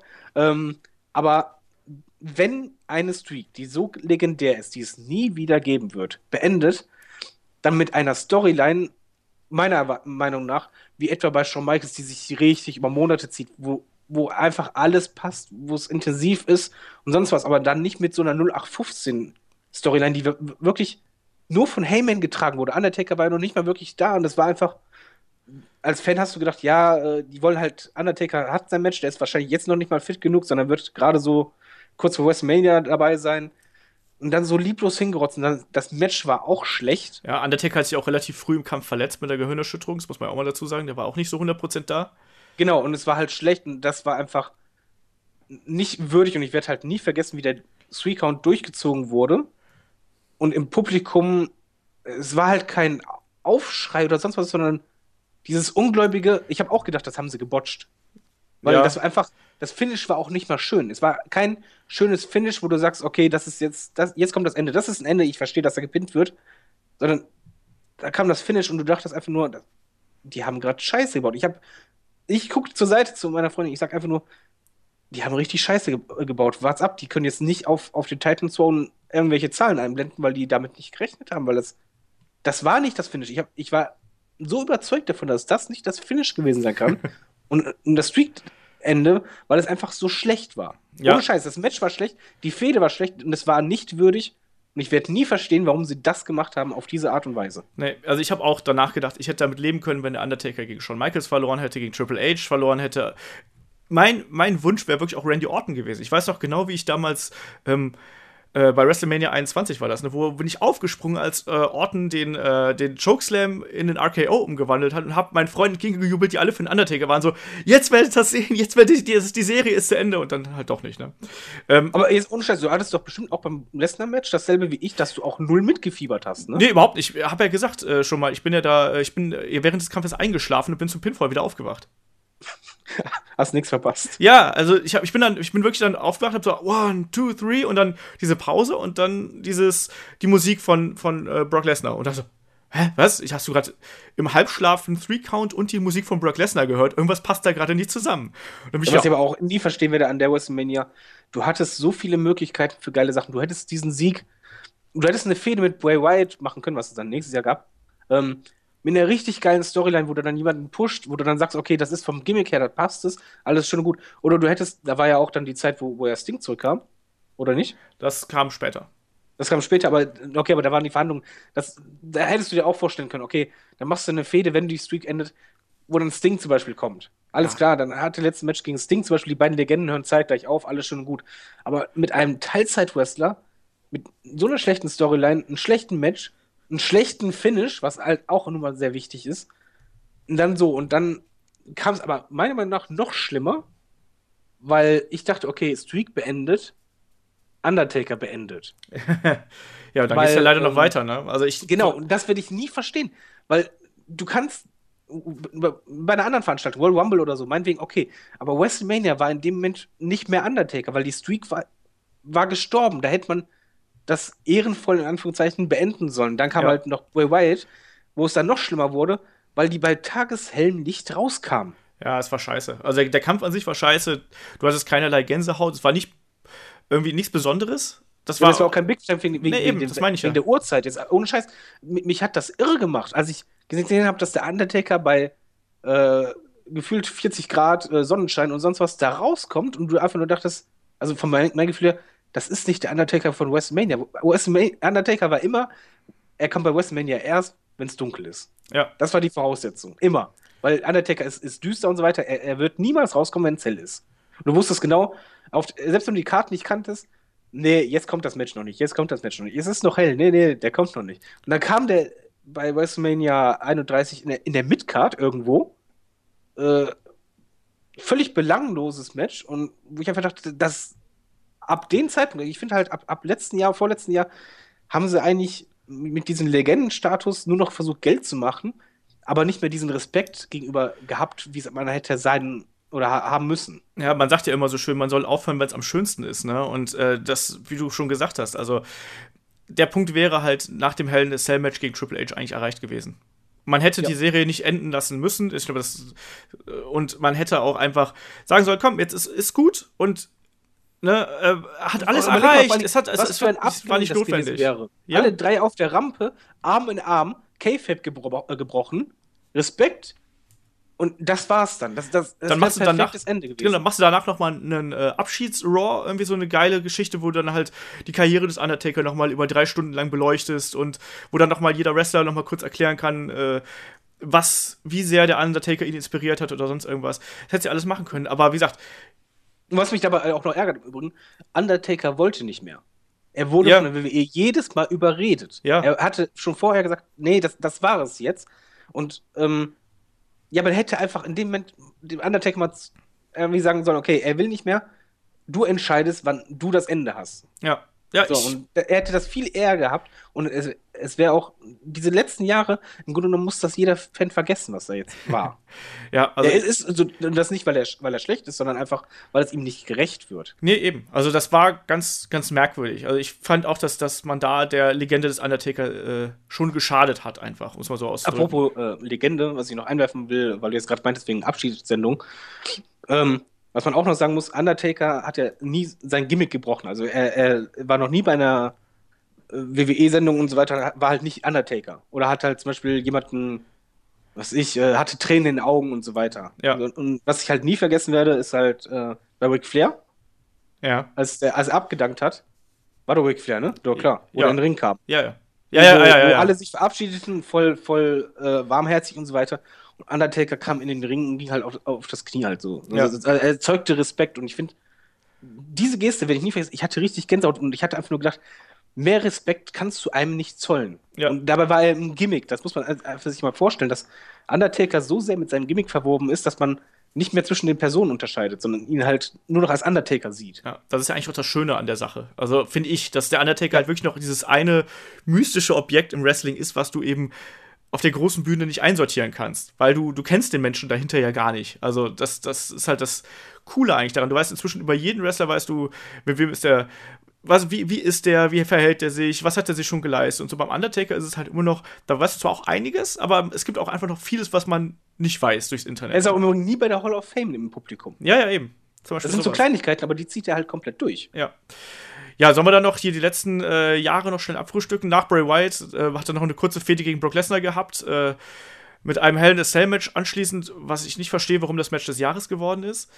Also Das bei den, bei den Slammy Awards, das war es war okay, aber es war kein ja, Match des Jahres. Slammies sind ja eh, sind ja eh gefällt. Ja, ich weiß. Aber ähm, und jetzt, dieses Jahr gab es ja dann die Fehde mit äh, Shane McMahon. Ähm, auch ein eigentlich grausiges Match, halt nur durch die Knalleffekt am Ende war es halt dann eben. Ja, aber da hätte man auch jetzt beenden können. Ja. Weil das Problem war, was ich da halt bei dem Match sehr gut fand, war halt ähm, die Storyline darin. Dass halt der Undertaker, das hatte was mit Respekt zu tun. So, und es war Shanes letztes Match. Also eigentlich habe ich gedacht. Ja. Ähm, es hätte auch Undertakers letztes Match sagen können, dass halt zwei Personen einander Respekt zollen. Er ist ja anschließend zu den Kindern gegangen, zu Shane. Ja. Ähm, das hat man ganz kurz in der Kamera gesehen. Und hatte, hatte, hatte zu denen gesagt, ihr könnt stolz auf euren äh, Vater sein. Okay. Also man, man, hat richtig, auch im Match hat der Undertaker das ja schon gut verkauft. Diesen Respekt, den er halt immer mehr bekommen hatte. Shane hat sich das verdient mhm. durch seine Aktion. Und ich finde halt auch, das hätte halt auch ein schönes Ende sein können. Weißt ja. du, von wegen so, hör mal, du hast dir meinen Respekt verdient. Ähm, wir beide haben Respekt verdient. Das, das, war's. Er hat ja auch noch seinen Handschuh liegen lassen. Ja.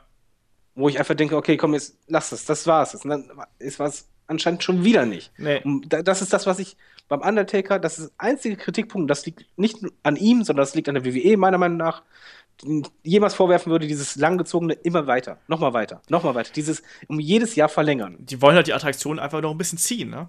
Also, ja, aber solange es geht. zerstören sie ein, ein Lebenswerk, weil man muss einfach sagen, Undertaker ist nicht nur eine Karriere, sondern das ist echt ein, ein Lebenswerk, was ewig bestehen bleiben wird. Egal, ob wir jetzt in 20 Jahren äh, keinen Wrestling mehr gucken oder sonst was, aber Undertaker ist ein Name.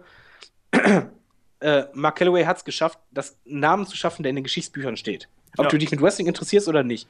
Und deshalb auch dieser Podcast, der sehr lange ist, aber er hat so viel erreicht, so viel Tolles gemacht. Er hat. Wir hätten noch länger reden können. ja, er, er, hat alles richtig gemacht. Er hat so viel Respekt gezeigt, er hat so viel Gutes erreicht für eine Company, für Fans. Er hat alles gegeben, er hat verletzt gewrestelt, ähm, sensationelle Matches gemacht, an die man sich immer erinnert. Alles Grandioses und dies, das sollte man eigentlich respektieren und hoch anerkennen. Und dadurch, dass sie das immer weiter ziehen und ziehen und ziehen, ähm, habe ich halt den Eindruck, ich werde auch langsam sauer. Ich möchte ihn auch nicht mehr sehen. Nicht, weil ich ihn nicht sehen möchte. Theoretisch möchte ich das schon. Aber ich möchte nicht mehr, dass die WWE ihn einsetzt, dass sie ihn dass sie das verlängern, dass sie dieses, naja, wie soll man sagen, an, an diesen Legendenstatus, dieses äh, Anführungszeichen Weltkulturerbe kratzen. ja. Aber das ist für mich etwas Besonderes. Das wirst du nie wieder haben. Sowas kannst du nicht generieren. Das, das ist einmalig. Ja, und deswegen können wir vielleicht dann auch zur abschließenden Frage kommen. Äh, wie geht's denn jetzt mit Undertaker weiter? Es wurde ja gerüchtet, nachdem er ja vor der Survivor Series wieder da war und wieder äh, aufgetaucht ist bei SmackDown, es wurde ja gerüchtet, dass er beim Royal Rumble auf AJ Styles trifft und anschließend dann bei WrestleMania auf John Cena und dann eben äh, hier quasi der Rekord-Title Reign. Rekord-Title Reign, das war gruselig. Rekord-Title Reign gegen Undertakers Karriere. Würdest du das äh, so machen? Ich, ich finde es schrecklich. Also ich, ich finde John Cena bei allem Respekt, den er sich verdient hat, er ist nicht der richtige Finalgegner. Wenn, man, wenn, wenn er wirklich nochmal ein letztes Match haben sollte, ist er nicht der richtige, weil du einfach weißt, Cena gewinnt. Ist einfach. Ja. Du wirst auch nicht davon ausgehen, dass Cena nee. verlieren wird. Nee. So. Und das wird dem Ganzen nicht gerecht. Zum Beispiel, wenn man jetzt sagen würde, ein AJ Styles gegen Undertaker, bei WrestleMania kein Vormatch, sondern da ein einziges Match, wüsste ich, okay, AJ Styles würde äh, wahrscheinlich sich die Arme abhacken. Hauptsache, er schafft es, dass Undertaker noch mal ein letztes gigantisches Match hat, was mhm. richtig gut ist. Und da ist dann halt noch mal das Mitfieber, weil du halt zwei Alteingesessen hast, die sind noch nie aufeinander getroffen, wo du halt auch klar davon ausgehen könntest, okay, äh, es ist wahrscheinlich dann ein Sieg von AJ Styles, was ihnen aber helfen würde. Aber vielleicht auch nicht, aber du weißt zumindest, das ist dann ein gutes Match, wo du halt auch Promos hast, die du halt noch nicht hattest. Und möcht, ich möchte halt nicht, dass Undertaker damit aufhört, dass er die Standard John Cena-Laberei hast und du weißt genau jetzt schon, wie die Promos ablaufen würden von Cena. Ja, das stimmt. Du aber, weißt es schon. aber ich glaube trotzdem, dass die beiden da was Gutes auf die Beine stellen können, wenn sie zusammen im Ring sind. Also ich glaube trotzdem, dass das ein sehr guter Kampf wird. Insofern, ich, sehe das halt wieder auch so ein bisschen aus, aus WWE-Sicht. Ich glaube, WWE will, also wenn dieses Match tatsächlich zustande kommt, ähm, wie das jetzt wieder gerüchtet wird, dann ist das natürlich auch ein riesen Money-Match. Und ich muss leider sagen, dass AJ Styles gegen Undertaker nicht so das Money-Match ist. Meinst du, dass das, ich glaube nicht, dass das Money-Match wäre. Ich glaube, dass das ein tierisches Money-Match ist. Weil ich, ich glaube, das ist dann, ähm, weil es einfach zu vorhersehbar ist und einfach zu. Das ist egal, du siehst. Äh, zu, zu geplant. Ich glaube, das ist, das ist bei, bei Matches, Money-Match hast du halt Äh, das erste Cena gegen The Rock, das, das kann ich verstehen, weil beim ersten Match, holy shit, wer soll denn das gewinnen? Ähm, das zweite hat nicht mehr so gezogen. Warum? Weil es halt auch berechenbar ist, weil du das schon mal gesehen hast und so weiter. Ich, finde halt schon, ein Money-Match hat die Voraussetzung, dass es eine gewisse Spannung haben muss. Und von wegen so, ey, wie, wie sieht so ein Match überhaupt aus? Wie werden die aufeinander treffen? Bei Cena gegen Sorg wusstest du nicht. Die waren vorher noch nie im Ring äh, zusammen. Das ist was anderes. Oder jetzt Goldberg gegen, gegen ähm, Lesnar. Klar, das Match bei WrestleMania streichen wir mal, aber das war halt auch warum das jetzt gezogen hat, war einfach wegen, ey, ich will sehen, wer gewinnt denn da jetzt? Das ist schon für mich eine große Voraussetzung für ein Money-Match. Aber überleg mal, wann sind denn Undertaker und John Cena zuletzt aufeinander getroffen? getroffen? Das war bei WrestleMania, äh, bei, bei Vengeance 2001 oder sowas. Das ist jetzt 15 Jahre her. Ähm, ich finde das, ich, ich glaube nach wie vor, dass das äh, ein Kampf es, es wird stattfinden. Und, und, ich, und ich glaube halt auch nicht, dass es so vorhersehbar ist. Ich könnte mir gerade bei dem äh, Status, den der Undertaker genießt, auch problemlos vorstellen, dass WWE sagt, komm, du kriegst den Titel, die machen was ganz Neues, nämlich die geben dem Undertaker den Titel noch äh, als Abschied. Als Abschied. Und der Undertaker sagt dann, und Undertaker sagt dann, ich das ist okay. ich trete hier zurück und er lässt den, den Ring und seinen Hut und seinen Handschuh und Stiefel oder was auch immer im Ring zurück äh, beim Raw nach WrestleMania und sagt so, ich habe alles erreicht und jetzt, äh, das war's für mich. Das, das, das, das, wäre meine. Ich glaube nicht, dass Cena bis dahin Titel hält. Ja, ich, ich hoffe halt, nee, ich hoffe halt, dass es äh, so laufen wird, dass ähm, die, das Undertaker Champion ist, das Ding gewinnen darf und dann ähm, bei Raw das Ding zurück. Also dass er quasi einmal verteidigen darf noch gegen John Cena und dann ähm, geht der Titel zurück. Also man muss aber eh erstmal abwarten, ob es überhaupt zum Match kommt, ne? weil die letzte äh, Nachricht vom PW Insider war ja, dass die, dass Vince extra in einem ähm, in einer Rundmail dem Writing-Team mitgeteilt hat, dass, dass sie auf jeden Fall jetzt einen Plan B schnell mhm. machen sollen, äh, falls Undertaker nicht wrestlen können sollte. Und dann soll diesen Gerüchten zufolge aktuell der Plan sein, dass der Undertaker als äh, Special Referee bei ähm, Goldberg gegen ähm, Lesnar. Das ist doch scheiße. Eingesetzt wird. Ja, hast du nicht gelesen? Es ist nicht meine Idee. Ich, ich hab's doch noch nicht halt gelesen, aber. Wrestling-Seiten zu lesen. Ja, dass das anscheinend der Plan B ist, um halt dieses Attraktionsmatch noch größer zu machen, dass die es halt so macht, dass Undertaker bei beim World Rumble einen von beiden irgendwie Titel oder sonst irgendwas kostet. Aber wie scheiße ist denn Undertaker als Special Referee, bitte? Ja, natürlich wird das behindert. ja, aber. Da, da rollt nicht mehr alles auf hier, das geht ja gar nicht. Ja, ich kann doch nichts dafür. Ich kann nur sagen, was ich in den Na Nachrichten in Anführungszeichen gelesen habe. Ich weiß, du bist nur der Kurier ne? und du bist nur der Bote.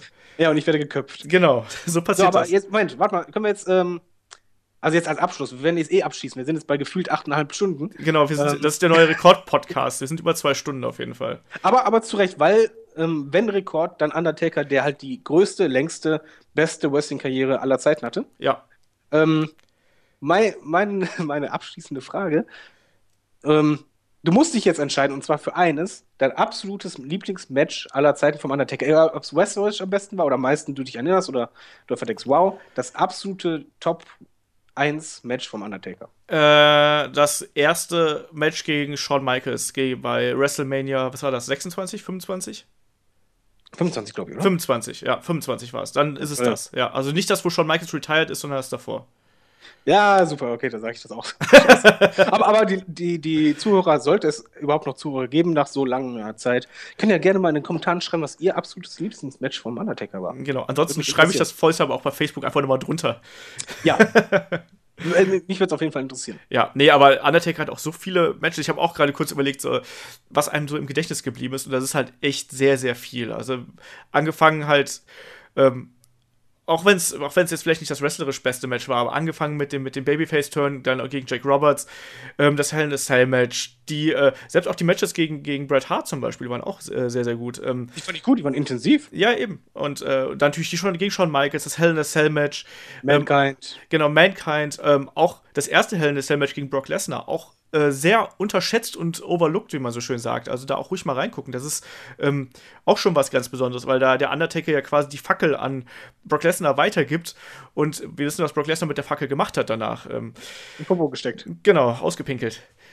Ähm, aber da, der Undertaker hat viele gute Matches. Undertaker hat auch viele schlechte Matches, das muss man auch dazu sagen. Aber wenn. Also egal, aber wenn er gute Matches hatte, waren die richtig gut. Genau, auch Edge gegen Edge zum Beispiel bei WrestleMania war auch äh, ganz herausragend. Also da gibt es einiges, was man sich angucken kann. Und ich glaube, damit äh, beschließen wir dann hier die äh, zwei Stunden Mammutrunde zum Undertaker. Wir waren uns vorher nicht ganz einig, wie wir das machen, ob wir irgendwann eine Zäsur setzen, aber ich habe mir jetzt äh, im Nachhinein auch gedacht, komm, dann sprechen wir alles durch, weil alles andere wird dem Undertaker nicht gerecht. Und ich glaube, selbst mit zwei Stunden ist man dem Undertaker nicht ganz gerecht geworden. Und wir können da gerne noch ein, zwei Mal über die größten Gegner oder Fäden oder wie auch immer des Undertaker sprechen, weil. Ich würde mal sagen, dieser Podcast ist einfach unsere Verneigung gegenüber dem Undertaker. Genau, das hätten wir eigentlich als Weihnachtspodcast machen müssen. Das hätte auch gut gepasst. Er hat es sich auf jeden Fall verdient. Ja. Gut, dann würde ich sagen, äh, David, ich bedanke mich äh, bei dir für zwei Stunden Zeit und äh, du, bist, du übernimmst dann ab Montag, bevor ich es vergesse, du bist ja dann ab Montag der äh, Moderator äh, von Headlock, weil ich dann unterwegs bin. Du leitest dann hier die Runde mit äh, dem Kai und dem Flo zu, so chaotisch. zu WWE TLC. Ich hoffe, ähm, du machst mir keine Schande und so. Ach, warte ab. Das, das, wird lustig.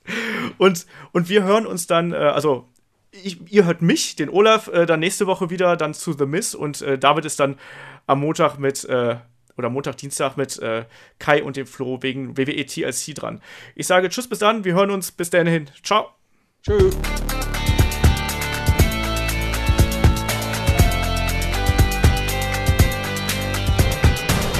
Headlock, der Pro Wrestling Podcast.